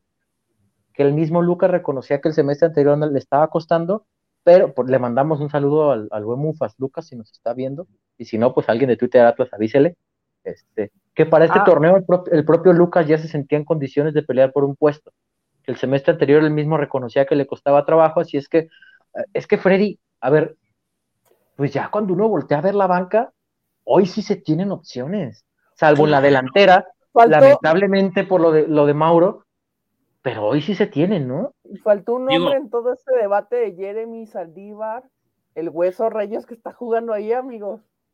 ¿Eh? O sea, a, mí sinceramente ya no me parece un plantel corto, no digo que es un plantel vasto, pero tampoco, pero yo tampoco soy del EDET que tener planteles vastos te da títulos y, te, te, da todo, ¿no? O sea, digo, yo veo a Rayados y, Tigres sí han ganado, obviamente, pero creo que también va muy de la mano de un esquema del, técnico. Digo, si lo van a comparar, los, el, último equipo más exitoso sí tenía un plantel muy vasto. ¿Y qué pasaba con él? Nada más por comparar. Tuca Ferretti, pocos jóvenes, misma base defensiva, pocos cambios en medio campo, siempre eran los mismos Pizarro, Carioca y ¿quién más era el otro contención? El otro mediocampista. ¿Mande? Pizarro. Pizarro, Carioca y, demás, ¿no? Y, pocos jóvenes debutados, nulo. Yo sé que la, historia, Dueñas, Lampard Dueñas, gracias a Javier Treviño, este, así le decían el Así le decían, pues así le decían. ¿Por qué te burlas? Pues así nunca, le dice, güey. Nunca había escuchado que le decían así. Era el Lampard, sí. y el Lampard Dueñas, güey. Entonces, este, creo que va, ahí, bueno, yo lo veo así un poco basado en el éxito, digo, también creo que la ideología de cada club es diferente. Atlas es un equipo que sí es formador, que sí debuta, que sí apuesta, pero este por jóvenes, pero sí me parece que ahora con tener a Flores en la banca, que tengas, eh, bueno, el tema de Manotas creo que me pareciera, a mí no me parecía un mal fichaje, y el, hecho de tener también a Jeremy, el que tengas a Lucas, y ahora también esto que nos platica Beto, por algo Diego Cuca no lo ponía, ¿no? Imagínense que lo hubiera puesto y, no lo hubiera dado dos o tres jugadas, se lo termina comiendo el entorno. Dice Emilio Mauricio Mendoza. Ay, perdón, es que se me cortó, pensé que habías terminado tu idea. Termina tu idea, amigo. No, no, no, nada más era mencionar eso, pues de que, creo que ahora este, no se tiene un plantel vasto, pero tampoco creo que, que aquí se tiene un plantel más nutrido y hay más opciones. Y eso es lo más importante. Ah, Ándale. Se me apagó la luz, pero ¿qué tal la lamparita? ¿Qué hubo? La perrona, la lamparita era. Que vean. Fosfo, fosfo, como decía aquella. Talla. Ay, ya volví, amigos, perdón. Em, dice acá el buen eh, Emilio Mauricio Mendoza. Les informo que según Radio Pasillo, el Tata ya le echó ojo a Jeremy y Aldo. Así que debemos de tener que pensar quién los podrá sustituir. Viene la pelea por Qatar, ok. De hecho, ya lo habíamos dicho acá. Este, se acordarán que yo les comenté que, que mucho ojo con Jeremy para la Liga de Naciones, lamentablemente pues no tuvo los minutos que, esperaban, pero en su momento, eh, sobre todo Aldo, a Aldo lo tienen muy contemplado, ya, ya habíamos mencionado eso por acá. Eh, para los amistosos. Hay un juego de que solo con Paraguay. Y acuérdense que la, la... amigos, ya denlo por sentado. No creo que vaya a ir a Qatar. A Qatar no creo, porque son 26 puestos y de esos 26 ya están como 22 asignados. Entonces, ojalá, ojalá, pero, pero sí eh, eh, va a ser complicado. Ahora, eh, con lo que decía Freddy con respecto al, al, a la plantilla, José Hernández, Camilo Vargas, Antonio Sánchez, los porteros. Los centrales, Hugo Martín Nervo, Anderson Santamaría, Gadi Aguirre, Jesús Gómez, Emma Aguilera. Nos quedamos con el, con el zorrito. Cinco centrales. Laterales, Javier Abella, Diego Barbosa, Aníbal Chalá, y queramos o no Luis Reyes, eh, y, e Idequel Domínguez. Ya son cuatro. Idequel, un jugador que te puede eh, por las dos bandas, Luis Reyes por izquierda, Chalá por izquierda, Abella por derecha y Diego Barbosa por derecha. Em, cantidad existe. Acá algo que nos dicen que es muy cierto, eh, que eh, el, tocayo por acá, em, el buen Beto Lazo, que le gustaría ver la versión 2021 de Diego Barbosa y por acá también nos dejan un comentario similar, ojalá, ojalá de verdad que, esa, esa versión de Diego Barbosa se recupere, estoy completamente de acuerdo contigo, amigo. Nos vamos al medio campo, contenciones o mediocampistas, como lo quieran ver, tomando en cuenta que el Atlas juega con tres mediocampistas cerrados. Edgar Saldívar, Jeremy Márquez, Jair Ortega, Aldo Rocha, Luca Rodríguez, Edison Flores. ¿Cuántos son, Quique? Seis. Seis para tres, pues. Y arriba, bueno, Julián Quiñones, Julio César Furch, eh, Ociel Herrera, Beto Osejo y el tema de, eh, no sé si ya mencioné a Christopher Trejo. Cinco también. Si existen movimientos, o sea, si existen futbolistas, la onda es que Diego, Freddy, eche mano de todos. Claro, claro. Pero además, Beto, digo, es que, bueno, el, el, tema también creo que va de que tú tienes que nutrir el equipo por lo que se te puede presentar a futuro, pero yo como veo a Diego Coca y como, ah, como he visto trabaja, va a seguir casado con, o sea, que no le sorprenda que va a ser la misma base y conforme vayan teniendo, requiriendo elementos, va a poner a los elementos que están en la banca o que se están incluyendo, o dependerá mucho de la evolución de cómo entiendan el, el, trabajo, la idea que quiere Diego Coca plantear en el terreno de juego. Porque no creo, y digo, también el otro día vi un comentario de alguien de que espero ya este torneo ya se priorice más por el ataque, porque sí, ya se consiguieron los títulos, pero ahora ah, que creo que sí vi el mismo tweet. Una persona que defendía que, la academia históricamente había jugado eh, bonito y que era tiempo de regresar a las bases. Y, y hubo una persona que le decía, a ver hermano, en 70 años jugando así no ganamos nada. En un año cambiando esas bases, alcanzamos dos títulos. Y él decía, sí, pero históricamente. Y ahí entra el debate, ¿no? No, yo, yo, ¿Quieres jugar bonito? espérame me falta el otro balón. ¿Quieres jugar bonito? ¿Quieres ganar? ¿Qué es lo que quieres? No, mira. Ya sabes lo que es ganar un título. ¿Qué quieres? ¿Perder 10 partidos en la temporada pero jugar bien chingón? ¿O llegar a finales y pelearlo? Sí, y, te, van a salir con el argumento de que si juegas chingón. Se pueden hacer las dos cosas. Se pueden hacer las dos cosas, sí. ¿Y cuántos equipos lo han logrado? Es más, no. se, las, se las volteó bien fácil. ¿Y cuánto está dispuesto a pagar el aficionado para alcanzar ese juego bonito, que no llega de la noche a la mañana? No, Beto, y quítate de eso, Beto. ¿Cuáles equipos en el mundo juegan bonito y ganan todos? Y ni, Pep Guardiola puede con el City. Ay, que ganó la liga, por favor, ocupa ganar Champions. Ese no, pues no te vayas tan lejos. No te vayas tan lejos. Freddy, Quique, el Pachuca jugaba muy bien, pero ahí quedó. y el Atlas lo picó en la final. Claro, claro, el Pachuca es el que mejor jugaba, yo creo. En despliegue, en llegada, ta, ta, ta, pero digo, yo no, yo no soy de esa idea. A mí, por ejemplo, sus servidores atacar y buscar y generar y intentar y volumen y, y da, da, da, lo que tú quieras. Pero pues también si no ganas, o sea, yo, yo me acuerdo que toda la gente, además, había un cántico ahí de la barra que el otro día, eh, hace rato me estaba acordando, que, que, no me acuerdo qué canción era, pero algo así decía como de que la, eh, la gente ya eh, merece, no, no merece el campeonato, decía otra frase como de que ya urge o ya necesitamos, no recuerdo qué canción era, pero traes, te has muteado, Beto. El que dice que esta gente se merece celebrar otra vez. No, no, no, era otra canción, no me acuerdo cuál era. Se me hace que era la canción, la de. La de. ya no queda más paciencia, queremos verte campeón. O sea, yo creo que el que escribió eso no, no le iba a poner. Queremos verte campeón jugando bien bonito, con un chingo de jugadores, puros argentinos, con nombre italo-argentino, este, que tengan el pelo así pintadito, las medias a media. Fíjate, ahorita que dijiste eso, el otro día, por ejemplo, comentábamos con el, con el señor Huerta de este cántico de la barra 51 que era que queremos ser el campeones este año y el otro. Y, siempre decíamos, no, no, y decíamos, no manches, pues si llevamos 70 años sin salir campeón, ¿cómo quieren salir este, este año y el otro? Pues ya podemos cantar eso porque ya pasó, a ver.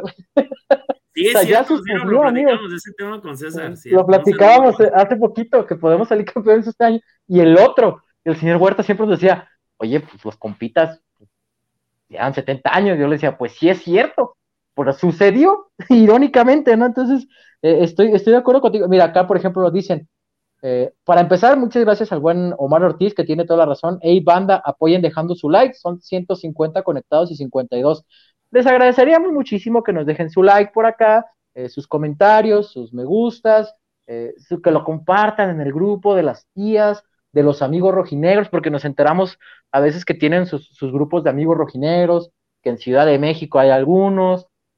Por cierto, le mando un saludo a, Elizabeth y a su hermana, a la Chinos, que ya también se hizo bien rojinegra, ya la veo poniendo que el bicampeón y que no sé qué.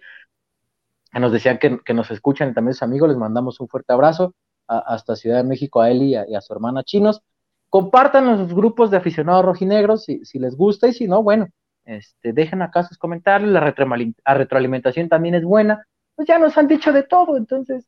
Ah, el otro día subieron una foto nuestra y a Miki Caso se llevaron una sorpresa cuando vieron que es un cabrón de dos metros y medio. Espero que la gente que se burla de él acá en el chat y en Twitter, la próxima vez que lo vea en estadio, le vaya y le diga lo mismo en persona. y de mí se burlaron que porque estaba bien chiquito. Digo, no se burlaron. Por ahí vi un comentario, no recuerdo de quién, que puso el Fredicito. Pues es que sí estoy bien chiquito, güey. pues sí, ya lo habíamos dicho. Pusieron pasados de masa corporal. A ver, El único delgado de este podcast es Beto. Después le sigue el. el Te diré.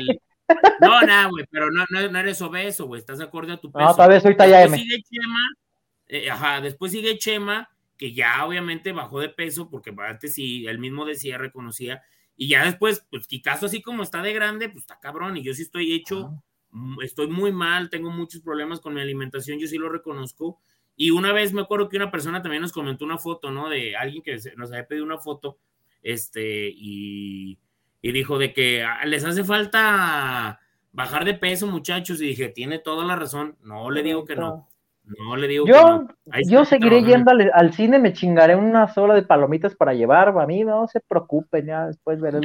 hoy, mis papás no vinieron a comer y ¿qué crees que me enjambé? Me enjambé una pizza oh, ahí de, champiñones. Acá dicen, Kike para suplir a Furchi y bajar los balones, eh. También vi que hay que hacer bajar al Kike unos 20 kilos y lo ponemos allá a jugar. No, la neta, Kike sí es una madresota de cabrón, ¿eh. Si me saludan en Toluca, si me ven en Toluca, me saludan, por favor. Si lo ven.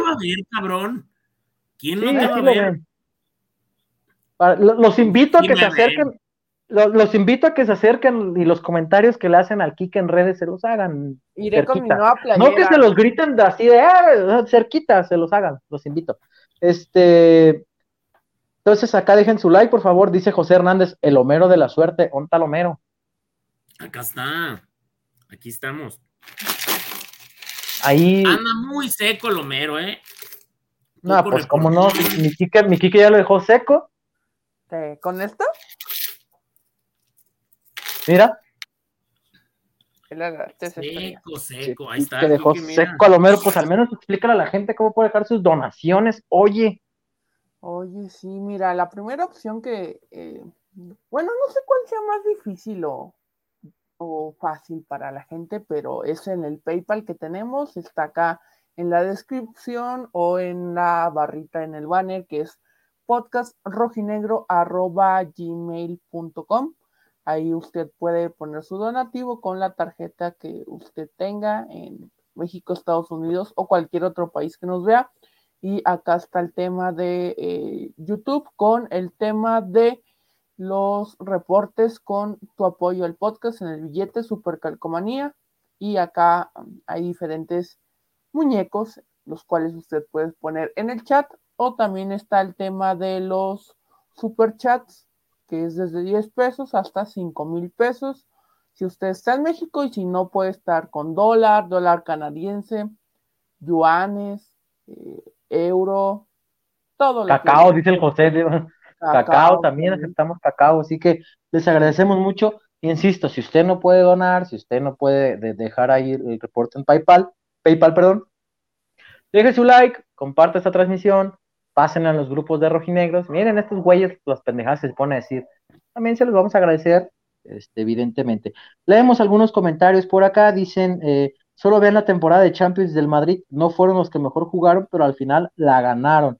Acá el buen Mollejas no, dice lo mismo, el Real Madrid ganó la Liga de la Champions, pero su estilo no es el más bonito. Oye, Beto, no, tan, como los de, no, es que, no, pues es que no fue el que mejor jugó y, eh, ah, pues perdón, no, pues no, sé, no sé. El Atlas no fue el que mejor jugó en ninguno de sus dos títulos, ¿saben qué? No me importa, fue bicampeón. No, a ver, es el que, ahí es cuando entra la diferencia, ¿no? el que es más vistoso y el que mejor juega, como equipo, como conjunto. el que más entiende a qué es lo que juega. El Atlas es el equipo que mejor entiende qué es lo que juega. Eso, eso. El Atlas para mí es el equipo que mejor entiende lo que juega. Que es el más vistoso, no es el más vistoso. Que lo domina, Beto. Es queja, para nada es queja. Yo les he dicho muchas veces que yo prefiero un equipo, a mí dámelo siempre, un equipo así que va y se rompe y que va a ir a pelear a cualquier cancha y va a corretear cada balón, dámelo siempre, este, a uno que a lo mejor te va a jugar 5, 6, 7, 8 partidos bien, pero de esos 5, 6, 7, 8, pues no va a ganar todos. Que sí, que jugando bien siempre estás más cerca de ganar, por supuesto, pero no te asegura tampoco esa situación. Ahí está la, o sea, por ejemplo, la final de Pachuca aquí, Pachuca tenía que haberse ido con al menos dos de ventaja. No se dio. Para la vuelta, el Atlas se amarró, se aferró al estilo y olvida. Entonces sí creo que eso es importante a considerar. Eh, Acá nos dice el buen Emilio, les recuerdo que no crean que los jugadores de selección ya tienen su lugar asegurado, pues una no, pues no una lesión de cualquier equipo ahorita y Atlas sería clave para escoger jugadores, ¿ok? ¿Sabes qué pasa, mi hermano? Que el Tata tiene muy definido y tiene muy considerado a los jugadores con los que cuenta. Tiene, eh, hizo una lista de 40 en verano y ninguno del Atlas. Sí, o sea, eso. O sea, recientemente salieron 40 seleccionados y no salió ni uno del Atlas. Aunque suceda eso, eh, el Tata tiene otras opciones, porque así es el Tata y, pues no va a cambiar. Si eso le da resultados o no, ya veremos en Qatar, pero así es el Tata, que nos encantaría ver rojinegros ahí, por supuesto. Eh, dice el Temo Inciso, porque hay que echarnos una maroma para decir que el bicampeón tiene cosas que mejorar? No, pues es que sí tiene que mejorar cosas. Eh, aquí lo acabamos de decir, mi estimado Temo, que es chamba de Diego Coca comenzar a trabajar en variantes para que cuando, por ejemplo, no esté Julio, este equipo presente una cara diferente, porque sin Julio sufre. Cuando, cuando no puede proponerse de juego directo, sufre. Hoy, técnicamente, ya tendría más jugadores para presentar esas variantes, para presentar un estilo diferente, cuando la situación de partido así lo presente. Porque todos los partidos son diferentes, evidentemente. Eso creo yo. Que el Atlas ya domina el estilo que tiene, sí. Que dominándolo es, muy, es más complicado que lo cambie también. Pero es una, es una realidad que cuando los equipos se le encierran al Atlas, le cuesta. Freddy. me da risa. No, sí, sí, sí, comparto contigo lo, que mencionas. Y creo que sí, obviamente, desde el torneo que Atlas terminó con la sequía de los 70 años, tenía muchas cosas que mejorar. En, en, plantel tenía que, tenía que nutrirlo un poco más, eh, tenía algunos errores, había jugadores que era impresentable que pudieran aparecer, pero pues es, eh, creo que la mejor manera de mejorar es ganando y consiguiendo títulos. O sea, no, no sé, no sé, creo, creo. Ese es, es lo que yo veo. No digo que lo que dice Temo Enciso es que el, Atlas este, necesita perder para que juegue mejor o que mejore. No, no, no. Pero creo que dentro de lo que va del equipo, miren, a ver, el equipo estaba en problemas de descenso, Diego lo salvó, pese a que nos metió un gol un pinche lanchero allá del Querétaro. Este. Sigue trayendo bien adentro. Sí, no, no, es que ya va a ser increíble. El equipo lo salvó del descenso. Este sacó elementos que la verdad no estaban dando, pero que toda la gente quería, ¿no? Por ejemplo, el caso de, de Caraglio.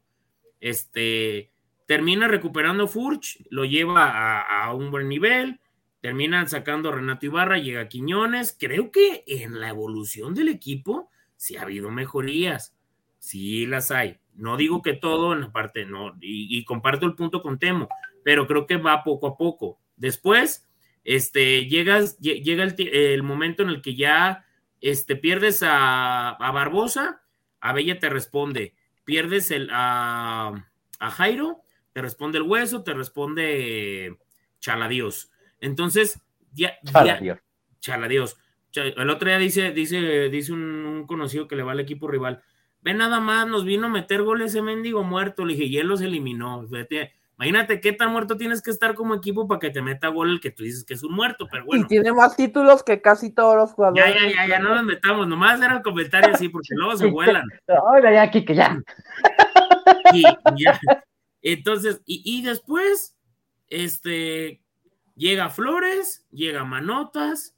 Creo que en esa parte, en la parte que más adolecía el equipo, que era un equipo corto, sí lo han ido mejorando. Y creo que han acertado muy bien en lo que ha llegado. O sea, el solo hecho de que cuando Julio, Julián Quiñones estaba, eh, llegó al equipo préstamo y lo terminaron afianzando y lo terminaron amarrando, había gente que se, se emocionaba y ponía, pues sí, pero ya va a regresar a Tigres. No, papacito, ya lo habían comprado. Era, la ilusión de mucha gente, ¿no? Era una estrellita más y para abordarle, pero no, no, no, no. Entonces, creo que sí hay muchas cosas que se pueden mejorar, sí. Y tiene, Ahora, ¿cuánto tiempo tienes para mejorar? Ahí es cuando entra la otra disyuntiva, ¿no? Claro. En pretemporada, con partidos cada tres, cuatro días, ¿qué tanto de verdad le puedes cambiar la cara al equipo? ¿O qué, qué tanto puedes imprimir un sello diferente? ¿O qué tanto se tiene que hacer? Claro. Que se tiene que hacer, por supuesto, porque las variantes ya las tienen. ¿Qué tanto tiempo vas a tener para trabajar en eso? Ahí está la otra, ¿no? El torneo pasado decíamos que el Atlas iba a aferrar a las bases que ya tenía para poder ser competitivo y lo hizo muy bien. ¿Y ahora? ¿Cómo le hacemos? Pero bueno, Acá le agradecemos mucho a, Mauricio Bander que nos deja, no nos deja su comentario. Ah, sí, saludos desde Barcelona, mira. ¿Quieren que les cuente el chisme de Barcelona? Sí, porque ya no lo contamos en vivo, Beto. ¿Quieren que les cuente el chisme de Barcelona? Cuéntalo, Beto, cuéntalo. Em, por cierto, muchas gracias también a Juan Rodríguez que a través de PayPal nos deja su reporte. Saludos muchachos, arriba el Atlas este, a través de PayPal. Saludos a mi estimado Juan. Y se me está escapando también un comentario, un saludo que me habían pedido a través de Instagram. Dame unos minutitos a Oscar Sánchez. Algún Oscar Sánchez que siempre me escribe. Ahí está, le mando un fuerte abrazo, que me, escribe siempre en Instagram de, los, comentarios del programa. Me dijo que le mandara un saludo, le mando un fuerte abrazo. ¿Qué pasó con Barcelona? Ya sé que si ya si nos desviamos, disculpen amigos, es la hora de contestar chismes y preguntas ya estaba arreglado el juego. Eh, de hecho, yo eh, comentaba que el calendario era complicado. Querétaro ya había aceptado mover su partido. Se iba a pasar del día 4 al día 3. Querétaro ya había aceptado mover el juego. ¿Qué iba a pasar? El plantel se iba a Barcelona. De regreso los de Barcelona se iban a, Estados Unidos y los que no iban a Estados Unidos de Barcelona a Guadalajara para preparar el clásico. Ya estaba, la liga ya había accedido. ¿Qué pasó? Atlas no encontró manera de moverse. Lo único que era eran vuelos de grupos de 10, de 5, de 15, con escala en Estados Unidos, Estados Unidos, España, y luego regrésate, y era una tortura. Nos platicaban que, por ejemplo, iban hasta 15, 20 horas de vuelo, contando escalas y demás, las que se iban a tener que aventar en algún punto. No había manera de mover a todo el equipo. No encontraron forma, además que el Barcelona no paga los gastos, los paga el club, que eso es lo de menos pero la liga ya había aceptado mover el juego de Querétaro de 4 a 3 y Querétaro estaba de acuerdo. La onda es que en Atlas no encontraron la manera de moverse de una forma en que no reventaras al plantel. Y aparte, Beto, que la liga estaba obligando a que Atlas llevara a los jugadores de balón de oro y, a y que Coca también se presentara en el juego de All Star contra MLS en Minnesota. Eso también, creo que ese fue el punto también trascendental que la liga se puso muy firme con ese juego de pues es que por no, A ver, el avión presidencial, dice José Hernández. No, creo que para eso. Nos explicaban que esta es una época muy complicada para viajar a España porque todo está como muy saturado, porque em, se, se, baja el switch. Eh, de hecho, que tenían, por ejemplo, ellos pensado hacer un evento ahí en Gijón eh, con la embajada pero que la embajada les dijo, no, ahorita no, porque mucha gente se da vacaciones. En septiembre y si quieres. Y que la, gente de Orlegui fue como, ah, pues, pues, perdón, ya no te molesto. Este, entonces, que sí la liga ya había dado, y que Querétaro eh, ya había aceptado mover eh, su, su, partido, pero de verdad no había una manera en que no terminara reventando al plantel para trasladarte. Entonces, esa es la razón por la que ya no lograron cerrar eh, el encuentro y bueno, se, no se preguntan, Dime. pregunta Sergio que si Atlas iba a cubrir sus gastos. Parte de, porque el Barcelona solamente te iba a apoyar con 300 mil euros, tengo entendido. Dólares. Ah, 300. Pues anda más o menos igual ahorita, creo que son como 40, 50 centavos de diferencia. Este, pero Atlas iba a correr por una parte de, este, no iba a ser barato, pero el punto no es el costo, sino el traslado y lo que ibas a generar el plantel. Además, que esos compromisos ya pactados previamente con la Liga MX y la MLS, ni siquiera pactados por Atlas, por la Liga. Y en el que estaba obligado a participar Atlas. Te escucho. Aquí preguntan, ¿y cómo Pumas si pudo? Porque Pumas va, a viajar en turista y así dividido en grupos. Pumas, va a viajar en turista, va a viajar en bloque. Y Pumas no tiene jugadores. Bueno, sí, creo que tiene que ir obligatoria. Ah, bueno, no. Pero creo que no tiene jugadores en el Pumas no tiene ni uno. Digo, para la a menos que, convoque Diego Coca. Para la gente que también se está dando de topes, pues es que es parte de ser trascendental. Miren, no se puede todo. Si al Atlas lo invitaron fue porque fue bicampeón. Pero al ser bicampeón. Y Rafa Márquez, no nos hagamos. claro, claro, es lo que voy. Pero también, este, ay, bueno, pero imagínate, si fue también el León, pero no les digas que por Rafa Márquez porque se van a ofender y van a decir. Ah, sí, van a decir que no, que no. No, no tiene nada que ver la relación de Joan Laporta con Rafa Márquez. No, no, no, no.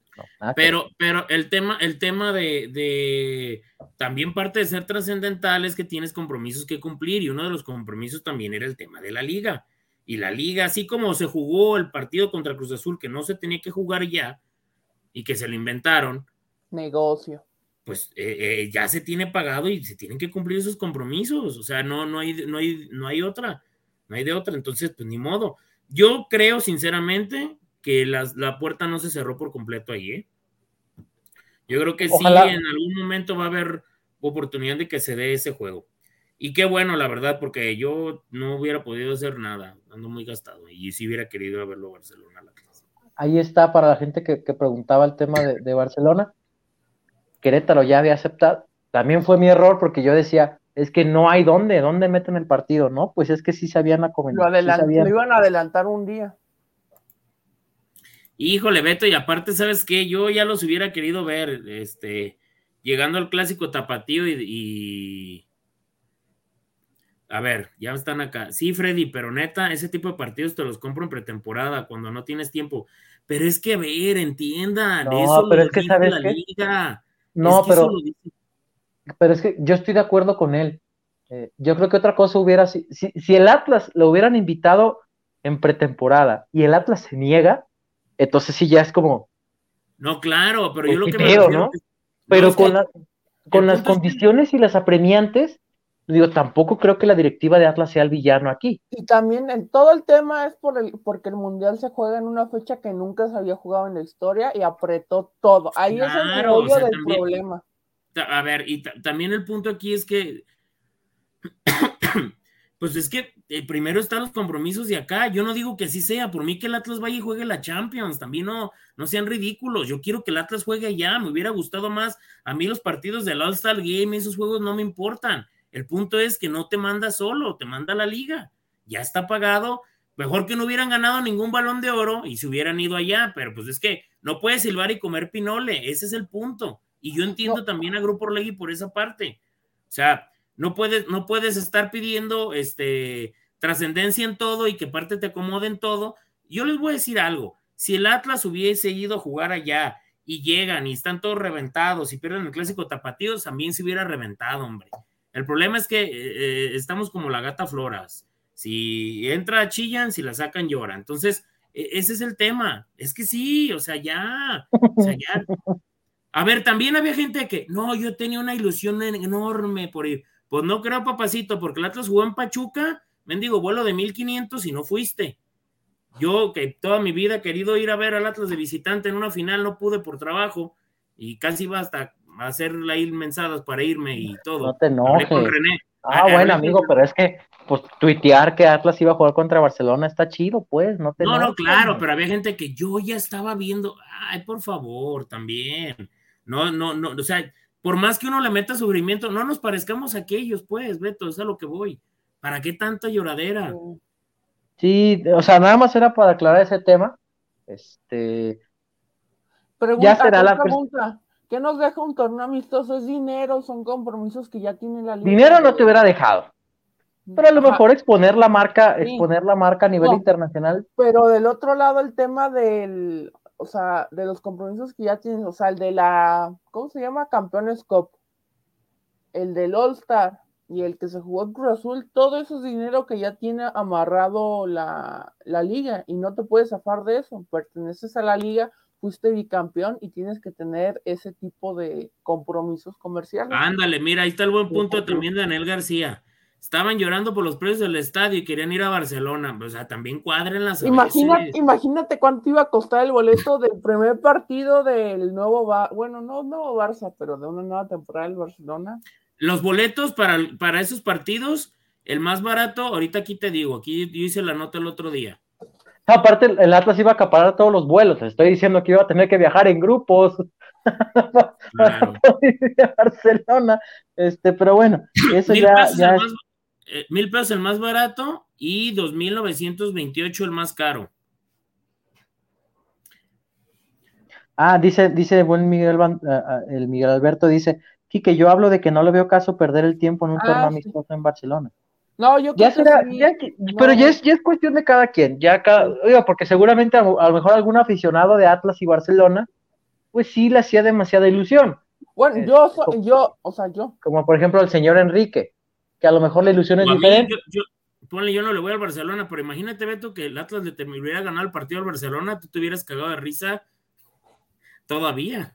Uh, no, imagínate, imagínate, ya tendría. que hubiera ganado el Atlas, Alberto. que- No, pues, yo ya hubiera, yo ya había, ya había cotizado mi camiseta mitad, mitad Atlas, mitad Real Madrid, la verdad. Este, pero, insisto, es como cuando yo leí que, en- por cierto, ya no sé en qué quedó ese tema. ¿Recuerdan que estaba el rumor este de que el Real Madrid iba a jugar contra un combinado de Atlas y Chivas aquí? Puta, Ah. yo ahí sí me emocioné. Dije, a ver, el Real Madrid en Guadalajara contra el Atlas. Y- No, hombre, sí, qué perro. Ya no se movió nada. Que ya dijo Alberto Marrero que el Madrid pide como 3 millones de dólares para venir a México por sede. Entonces no creo que vaya a suceder. Entonces, Oye, Beto, este, preguntan dime. que los precios que di eran en pesos, eran en pesos. Ah, no, se fueron en- ¿sí? Pues no, Quique, lo caro es volar, cabrón. sí. lo caro es Acá, por ejemplo, el buen M. Guzmán dice, yo no creo que jugar contra el Barcelona sea perder el tiempo. Sí, ya es, ya es cuestión de perspectivas, amigos. Lo que nosotros digamos aquí, pues, últimamente ya importa un comino porque ya se declinó la invitación No, y la no, gente de la directiva junto al cuerpo técnico determinaron que no, porque no era lo conveniente. Ya si nosotros creemos que era bueno o no, si servía o no, que si nos iba a dar estatus o no, pues no es lo mismo, porque la directiva y el cuerpo técnico ya tomaron una decisión. Saludos, raza, dice el Calaca Rojinegro. Andan cansadones, cansadones, pero se rifan, dice el buen Carlos Alema. Ledesma, muchas gracias, hermano. Pues aquí estamos haciendo el programa como, como les habíamos prometido. A ese Freddy ya le volvió a explotar la tacha, que ya cambié de proveedor. Dice Rayo Barán, yo pensaba irme en Blablacar a Barcelona para no batallar. Dice Alberto Old School, a mí me hubiera gustado ver a mi Anderson de Oro en el avión con la tibia de Womeyan. No, amigos, ¿cómo creen? Y que le mandemos un grupo a las Karens. Un abrazo Ah, a las abrazo. Karens y a los de la academia también. Este, A la academia FC. Oye, ¿tú viste esos videos que nos grabó el, fue Santi, ¿no? El que nos pidió el saludo ahí en Madriguera el miércoles que fuimos. Como que sí los vi. Sí, publicados o se los pasaron por quién sabe dónde. Tienen un grupo secreto, del cual no puedo hablar porque es secreto. ¿Y Ah. Porque ¿Dónde vi que nos arrastraste en Twitter hace unas horas. No, no los arrastré. Estuvimos Al dialogando para unirme a, a- a Academia Ah, FC, pero no llegamos a un tus acuerdo. Quieren tus servicios. eh, sí, estuvimos ahí platicando, pero la verdad es que me dijeron que te pusiste un poco pendejo en la negociación y ya no pudimos llegar a un acuerdo. Oye, Este, aquí pregúntame esa Ortiz de Jesús Colman. Va a Mazatlán, amigo. Josué, Josué. Josué Colman. Este, sí, va a Mazatlán. Eh, ese es, parece el equipo con el que tiene el precontrato firmado. De cualquier manera, el Atlas ya hizo su espacio de extranjero por si llega alguien más.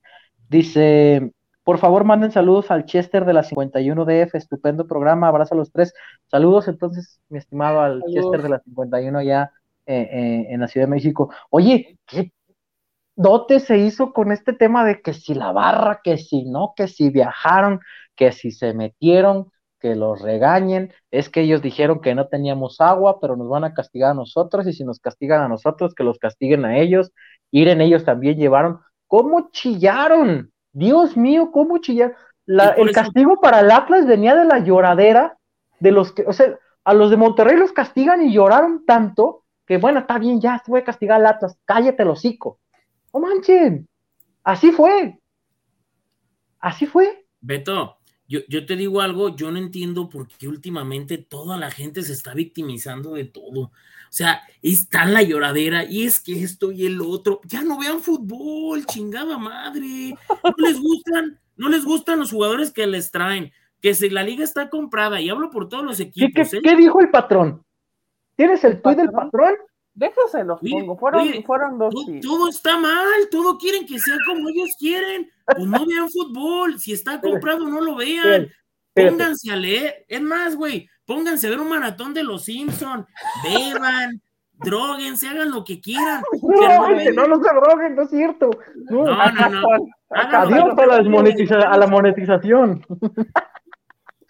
Por Dios. Ahí están los tweets, Alberto. Pinche Freddy. Ayúdame a leerlos, Enrique, por favor. El primero, gracias por lo de Liga Orlegui. Se aprecia el reconocimiento, la impotencia de quienes no saben cómo ganar y se desgarran por explicar lo inexplicable. Es asombroso. Seis campeonatos de liga en 32 torneos. Vamos por más.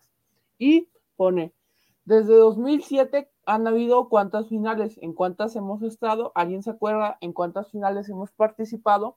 ¿Me lo podrían recordar? Es verdad, más que equipo de décadas nos adueñamos de la liga desde entonces.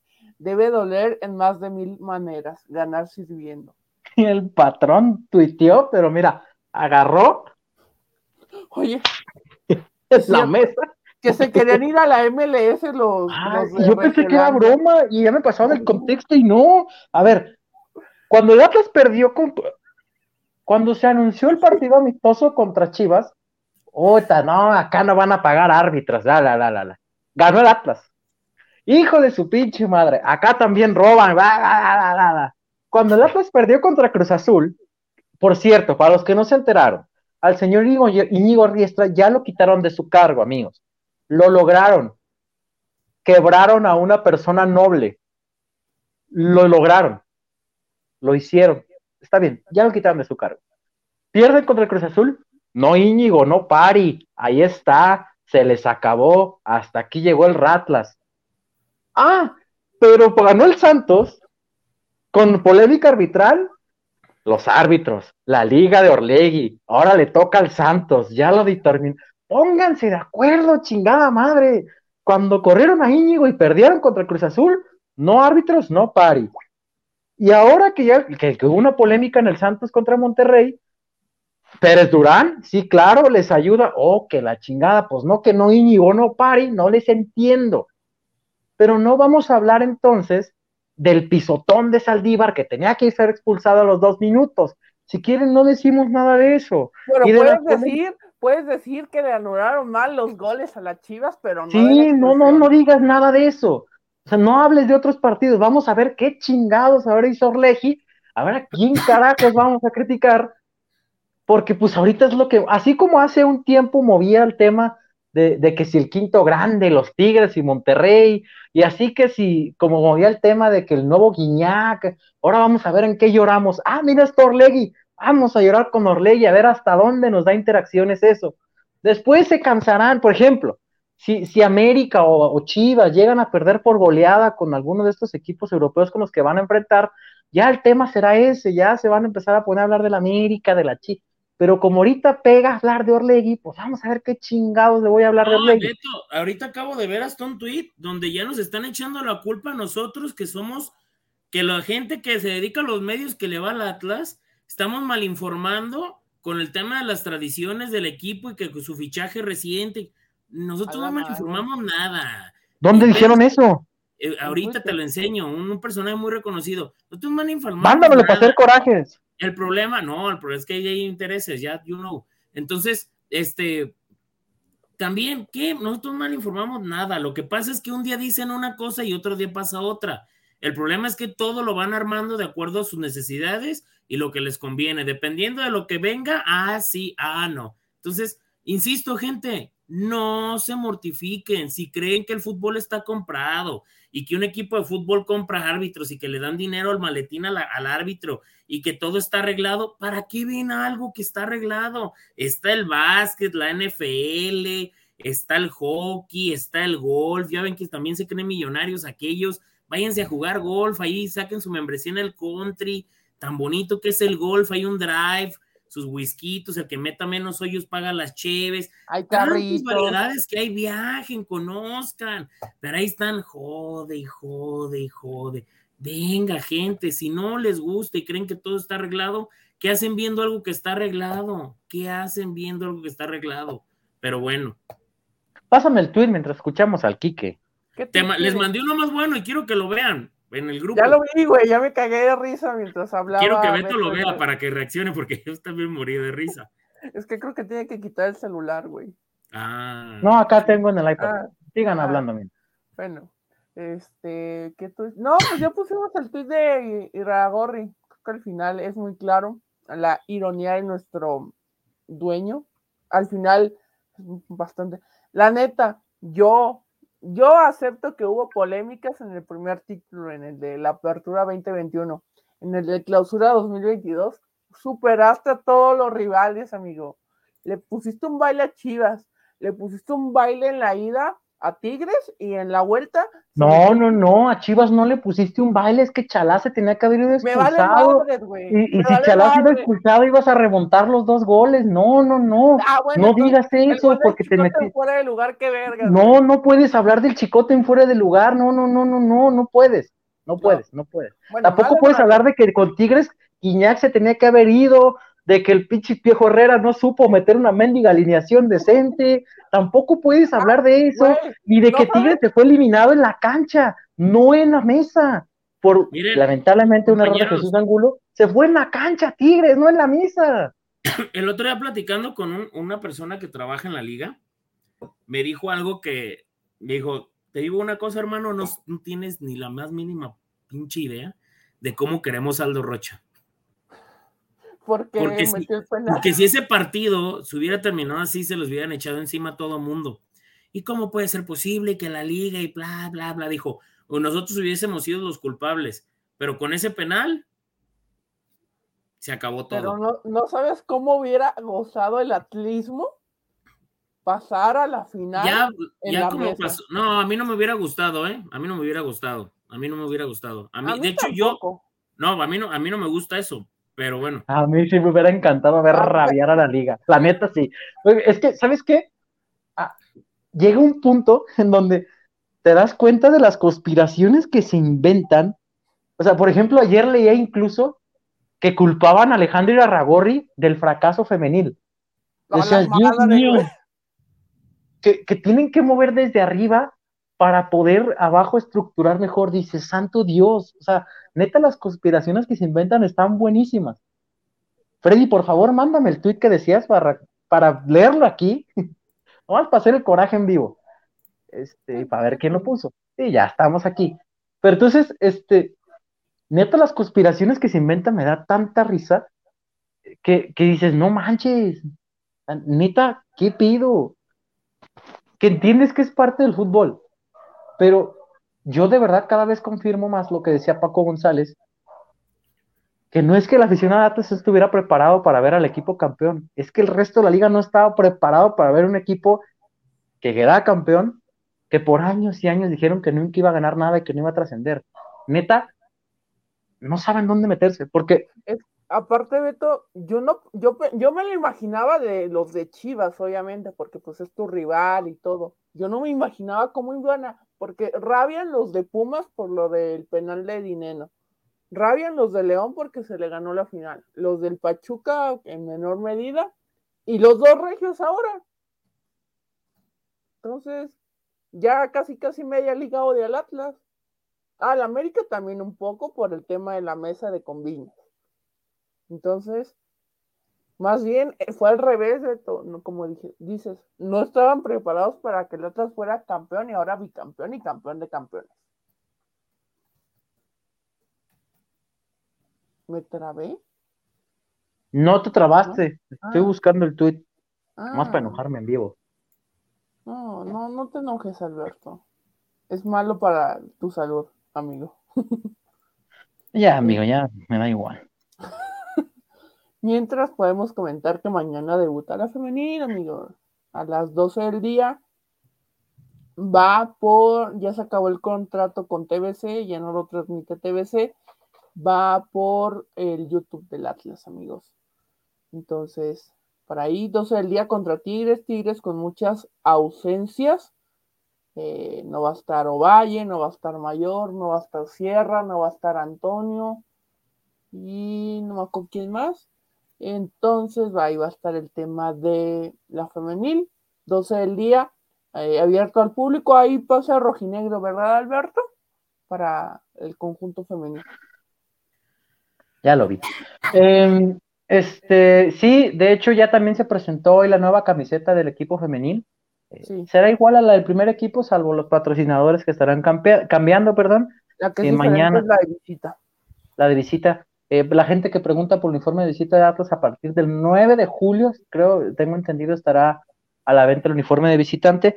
Este, pero pues vamos a ver, ¿no? Co- Irónico el fútbol. Eh, este equipo cerró la temporada siendo goleado por, por Tigres, fue eliminado por Tigres justamente, bueno, en la ida, ¿no? De, de los cuartos de final, siendo aplastado por Tigres y ahora le toca abrir en casa contra Tigres, un Tigres mermado que no contará con varias seleccionadas y, vamos a ver de qué es capaz este equipo de Atlas. Por ahí están al pendientes en la edición de Milenio fin de semana estará una entrevista con Tania Morales que hizo nuestro compañero Rodrigo Camacho eh, para que la busquen, eh, para ver qué, fue lo que comentó Tania Morales en su llegada a, la, las rojinegras. Y bueno, seguramente eh, allí estaremos al pendiente del juego. Pero, pues, Freddy, es una oportunidad también, ¿no? Para este equipo de, de renacer dentro de las cenizas después de, la salida de Fernando Samayoa. Sí llegó a liguilla eh, el Atlas la temporada anterior, pero siendo sinceros, dejó un sabor agridulce, ¿no? A lo que nos tenía acostumbrados. Vamos a ver ahora con estas incorporaciones cómo le va. Sí, está una reestructuración y pues empezar de cero, ¿no? De, pese a que mucha gente no le agradaron los, los refuerzos de estos elementos, estas, estas jugadoras de, de, gran experiencia, creo que también le pueden venir muy bien y más por el hecho de que tienen esa, esa sed de revancha y creo que ya con, la reestructuración les puede venir muy bien. Habrá que ver qué es lo que muestra el equipo rojinegro en este torneo. Sí. Yo, yo le tengo fe porque sí son buenos refuerzos. Falta, ahora va a tardar más el tema de la delantera. Carolina Vanegas o Venegas, no recuerdo bien todo el apellido, porque Costa Rica sí se clasificó al Mundial, no como otras selecciones de este país. Saludos a Mónica Vergara y su fracaso.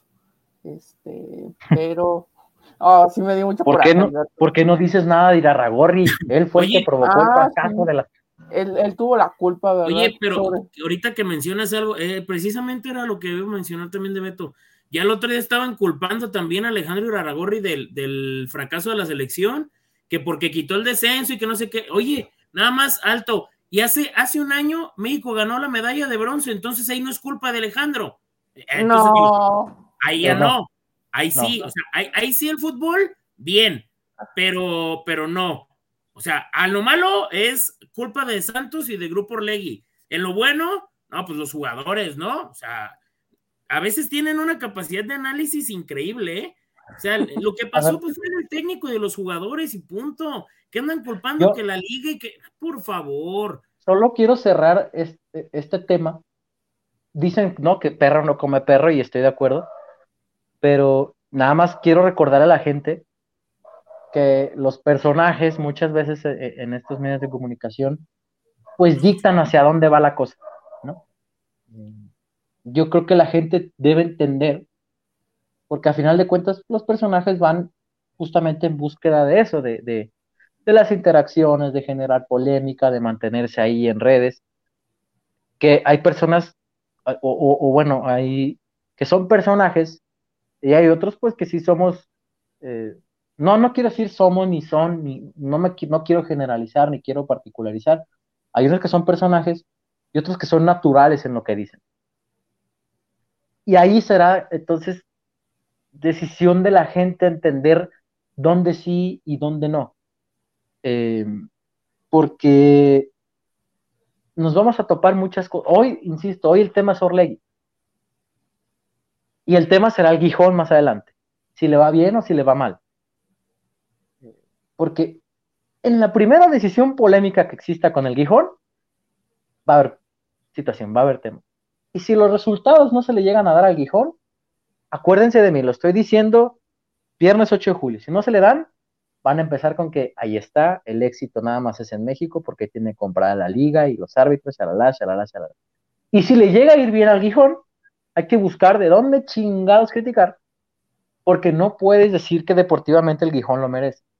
Hasta hoy he escuchado a muy pocas personas de verdad, y no quiero incluirme ni excluirme, nada más lo voy a dejar así, de verdad hablar a qué juega este Atlas.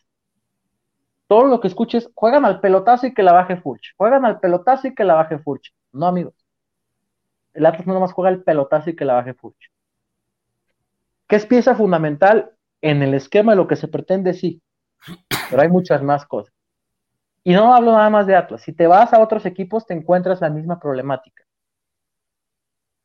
Porque la gente no siempre genera contenido con eso. La gente te genera contenido cuando le criticas a su equipo, cuando le alabas a su equipo, cuando le revientas a un jugador, cuando le aplaudes a un jugador, porque te lo genera para bien o para mal.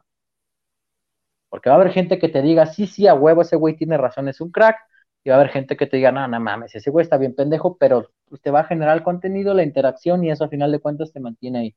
Yo le ponía por, eh, el ejemplo a, un taxista hace poco, a una persona de Uber, eh, que me decía, es que a mí ese Álvaro Morales me cae re mal, yo soy bien chiva y me cae re mal, que no sé qué.